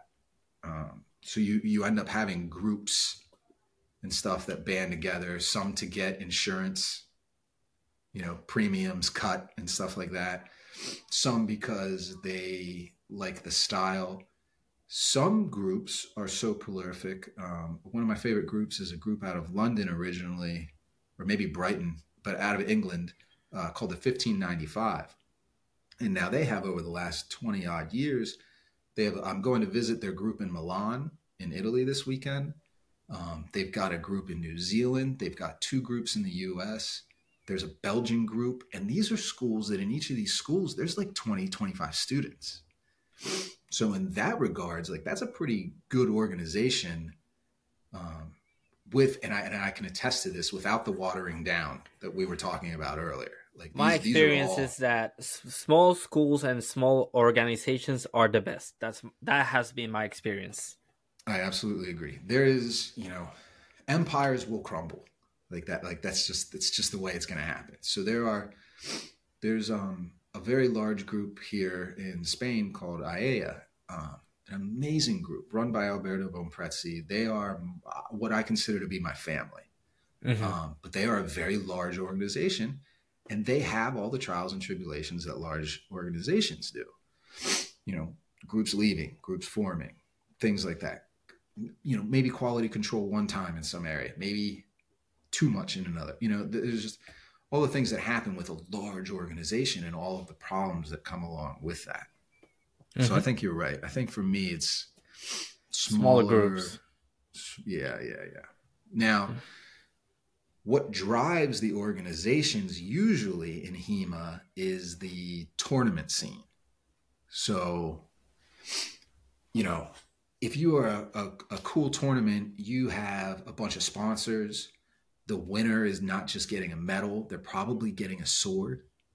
They're they're you know there's things that the competitions have gotten so intense that the payouts have become more intense you know and as you get that you start to see organizations wanting to form up and okay we need to get a set of rules that all seven of these tournaments are going to use. And then you have things like that. You know if that's what you're into then then that can be good you know but i, I just think there's so much like to to have one organization to to try to it would be like making it well i mean it would be like making a sports organization that runs the rules for football baseball soccer you know, lawn golf mm-hmm. frisbee golf you know like all of like it's just it's just so much i don't think i don't think one group could do it are there any resources or groups in particular that you'd like to recommend for the people that might be interested in learning or maybe even participating of HEMA? Yeah, this is gonna. So the the first the first part of that answer, um, and it's a super good question. The first part of the answer is go to the one that's closest to you. Like, you know, type in if you're lucky and you live in a city like Boston, you know, there's going to be six or seven groups. If you're lucky and live in a city like Philly and PA, you know, there's going to be a plethora to choose from. Um, but if you're in, you know, average US or, or even European town, there's probably one or two, you know, maybe the university, especially like universities kind of thrive or HEMA groups kind of thrive in university situations and stuff because of the academic aspect of it. Mm-hmm. Um, I would start with the closest one. Do some look online and talk to them first. See if it passes your smell test. You know, read some reviews. Um, I, you know, one of the things about HEMA and, and how I learned uh, is YouTube. You know, how you found me was on YouTube. So you can start to go and look on YouTube yourself. Maybe there is no group around you. Now mm-hmm. the next step is, okay, how do I find this? You know, blah blah blah. And it's it's going to be a progressive search. There's things to help you, like the HEMA Group Finder with the HEMA Alliance. There's um, if you if you are living in Spain or visiting Spain, uh, you can go to arcensis.com, um, A R C E N S I S. Um, and they have a locator too there. And for some of the rest of Europe, there's a locator too. So I would say I would definitely recommend finding a group close to you. Maybe it's not what you want to study. Mm-hmm. Okay, but there, you could go to that group and that might be what they are. That might have been what they started 10 or 15 years ago. You know what I mean? And now they do everything under the sun.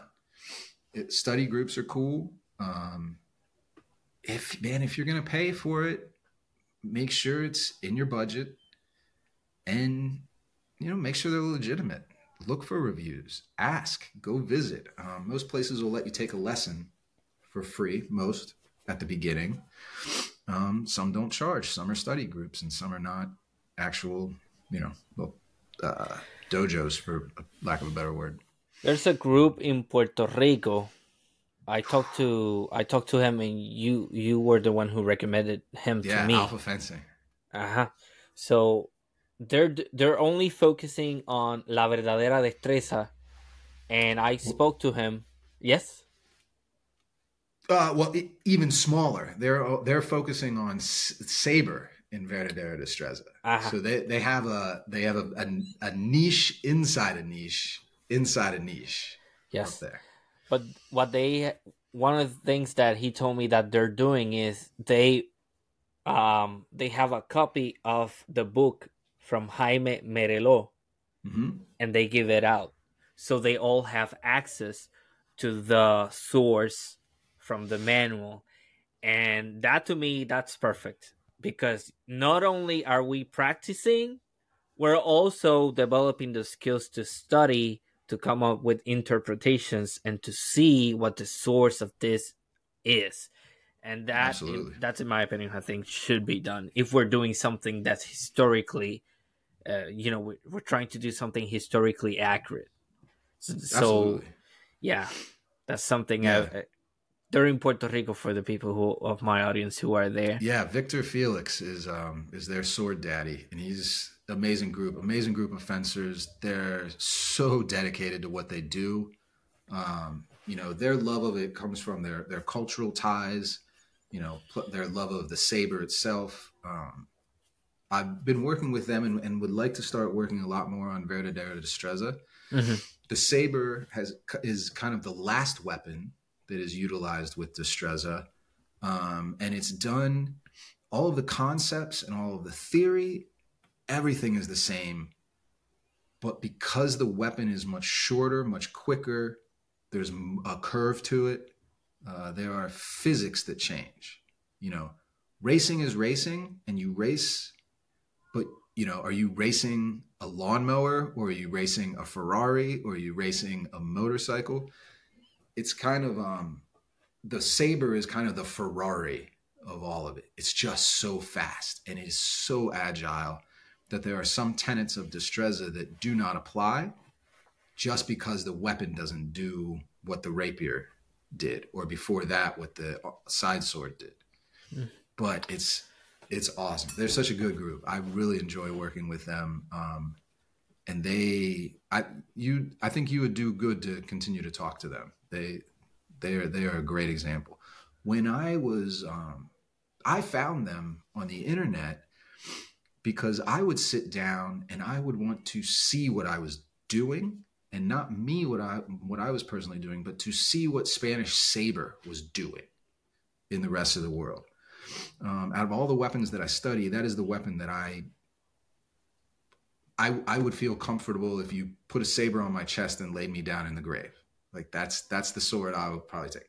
So I say sword and buckler is my favorite, but maybe maybe it is saber. Maybe saber is my favorite. Hmm. um, they they are applying the learning aspect of it. which is like you said, is very important. Like they have the theory and they understand the theory. And because they have Victor Felix had a, a martial arts background and a surfing background, which is just crazy. Some of my favorite fencers are surfers. It's unbelievable. I don't know. the, being on that surfboard and being on the line and balance and reading a wave and all whatever all that is, whatever, being affinity with water, you know, being Coast Guard, I'm sure you like, you know, there's something to it, like to to the water and how it works and the way it moves. Bruce Lee said, "Be like Did water, I- my friend." Did I share that with you? I don't remember that I was in Yeah, the I Coast Guard. weren't you stationed in the U.S. now because you were in the Coast Guard? Oh yeah, I was. Yeah, yeah. Yeah, yeah. I, I just don't. I just forgot I told you that. But yeah, the water. maybe I just studied really well. no, but yeah, uh, it's very interesting for me to see how, even though I've been doing empty hand martial arts, a lot of the principles are the same. It's all about the the mechanics. It's all about dynamic. It's all about movement. Um, Would you, almost, would you say that the most of the open hand martial arts styles that you studied, they have a weapons aspect to them, right?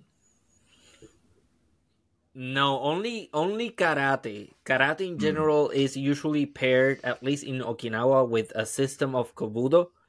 There's plenty of styles of kobudo too. There's also a style which is called uh, Yamanni Ryu. It's only focused on the bo, which is a long stick. Okay. So there's that. Um, but I think that you should check out the Tinbe. Tinbe is a weapon system within uh, Kobudo, and I think it's part of the Matayoshi Ryu, Matayoshi Kobudo. I think I think it's part of that, and it's a shell, a tortoise shell with a machete, and it's very Yeah, awesome, that's so very interesting Yeah. and they have the ore system which is the eku and they kind of use it they kind of use it uh, the same way as a long stick but uh the, you can use the tip of the ore to throw sand and Yeah, use it in so other crazy. ways so it's very interesting stuff um, is there anything you would like to promote a tournament something you have done for people No, um, something that that I've really just recently gotten interested in. We were we were talking about the gamification and the sportification of things earlier. That group that I was mentioned um, from Britain, the the fifteen ninety five, they have over the years um, developed something they call skirmishing, and and they they liken it to a little bit of tennis, a little bit of sumo, and a little bit of boxing. And what they've done is they have instead of what what we try to do in HEMA tournaments is to create a rule set that promotes technical fencing. Unfortunately, it's very difficult to watch if you are not a practitioner. Much like Olympic fencing. Like you, you know something's going on and you know they're doing something, but it's done and it's over tennis, you see the tennis players strike, you see them do everything, you get all of the action, and then the ball travels, and you get time to do what you are going to do back. It's very simple. It's based on a few set of rules, and it's easy for people watching to see the action of what's going on. So what they decided was because they're they're pirates at heart and they love cutlasses, they have taken this game and now you you are fencing against each other but your back foot is rooted to a specific spot. So you cannot change distance by walking and moving. So you're basically lined up against each other and then they have devised a set of rules that have removed some of the things that are difficult to follow with fencing and they made it much more spectator friendly. You know, I, it would that would be that like- also that's also a little problematic because that can over the long time change the way in, the, in which the style is taught no, uh-huh because they are looking at this as the game, not as fencing. oh i see So this would be like this would be like um, I don't want to say like a beer and chips kind of thing, but this would be, you know, boxing has a golden rule, right? The golden rule in boxing is you can only hit with your knuckled side of the fist. You can't throw an elbow. You can't throw a knee. You can't grab somebody. You can't do anything. But you and I both know boxing is brutal, right? Maybe it's not the martial art you know, that wartime karate was or that HEMA was at the time. But boxing is brutal. You're punished if you mess up. You there are penalties thrown against you. There are all of these things. I am, and which is why I think I'm so excited about skirmish skirmishing, because I am walking into it knowing it's a game. Uh huh. Okay. When I'm doing tournaments at fencing for HEMA, these are people that are in there doing a game but are trying to make it sword fighting and fencing. I will get much more of that feel of what fencing is, Ramon, if you and I, instead of me fighting you in a tournament, if you and I went to the mat and we sparred for an hour and a half and did that, I would get more of an idea of you as a martial artist and you would get more idea of me as a martial artist. So I am a huge proponent of open bouting. I love sparring. I think it is the greatest aspect of what HEMA is, is sparring. I love tournaments because there's a bit of a pressure, but a tournament is a sport and it's a game. You uh-huh. learn the rules, you game the rules. You and there are many things have... you cannot do. Yeah, and there's many things that you cannot do. So let's strip all the bullcrap of trying to be a martial art. Skirmishing is not fencing. Skirmishing is having fun while fencing. Mm-hmm. You'll learn things. You'll learn eye hand coordination. You'll learn control. You'll learn how to parry correctly because you can't run. You can't use it's it's it's two boxers that can't use their footwork. They have to stand there and do this and do this and cover and do all this and boom, it's done. Let's get a couple more people in there. It's like um it's like axe throwing at the bar. You know what I mean? Like there's no this is not martial in any way, shape, or form. But it's fun, and we have axes, and we're throwing them at targets. Like to me, that's how this is. So it's finally, it's given me a way to have fun with fencing, pull kind of the serious part of it out. It's still competitive. It's still based off time and technique. Um, but it's not under the illusion of this is fencing or this is how they fenced or anything. Ah, we're using plastic cutlasses. We're padded up. You know, maybe if you're a home team, you beer gets involved or something. You know, I'm not condoning beer in martial arts, but this is kind of the this is the beer and chips version of the martial arts. So I get right. to have fun, relax. I don't have to take myself seriously. Somebody else does. So if I was gonna if I was gonna promote anything, I would recommend going onto Amazon and getting the 1595's book called actually can i grab it? And show of course yeah yeah.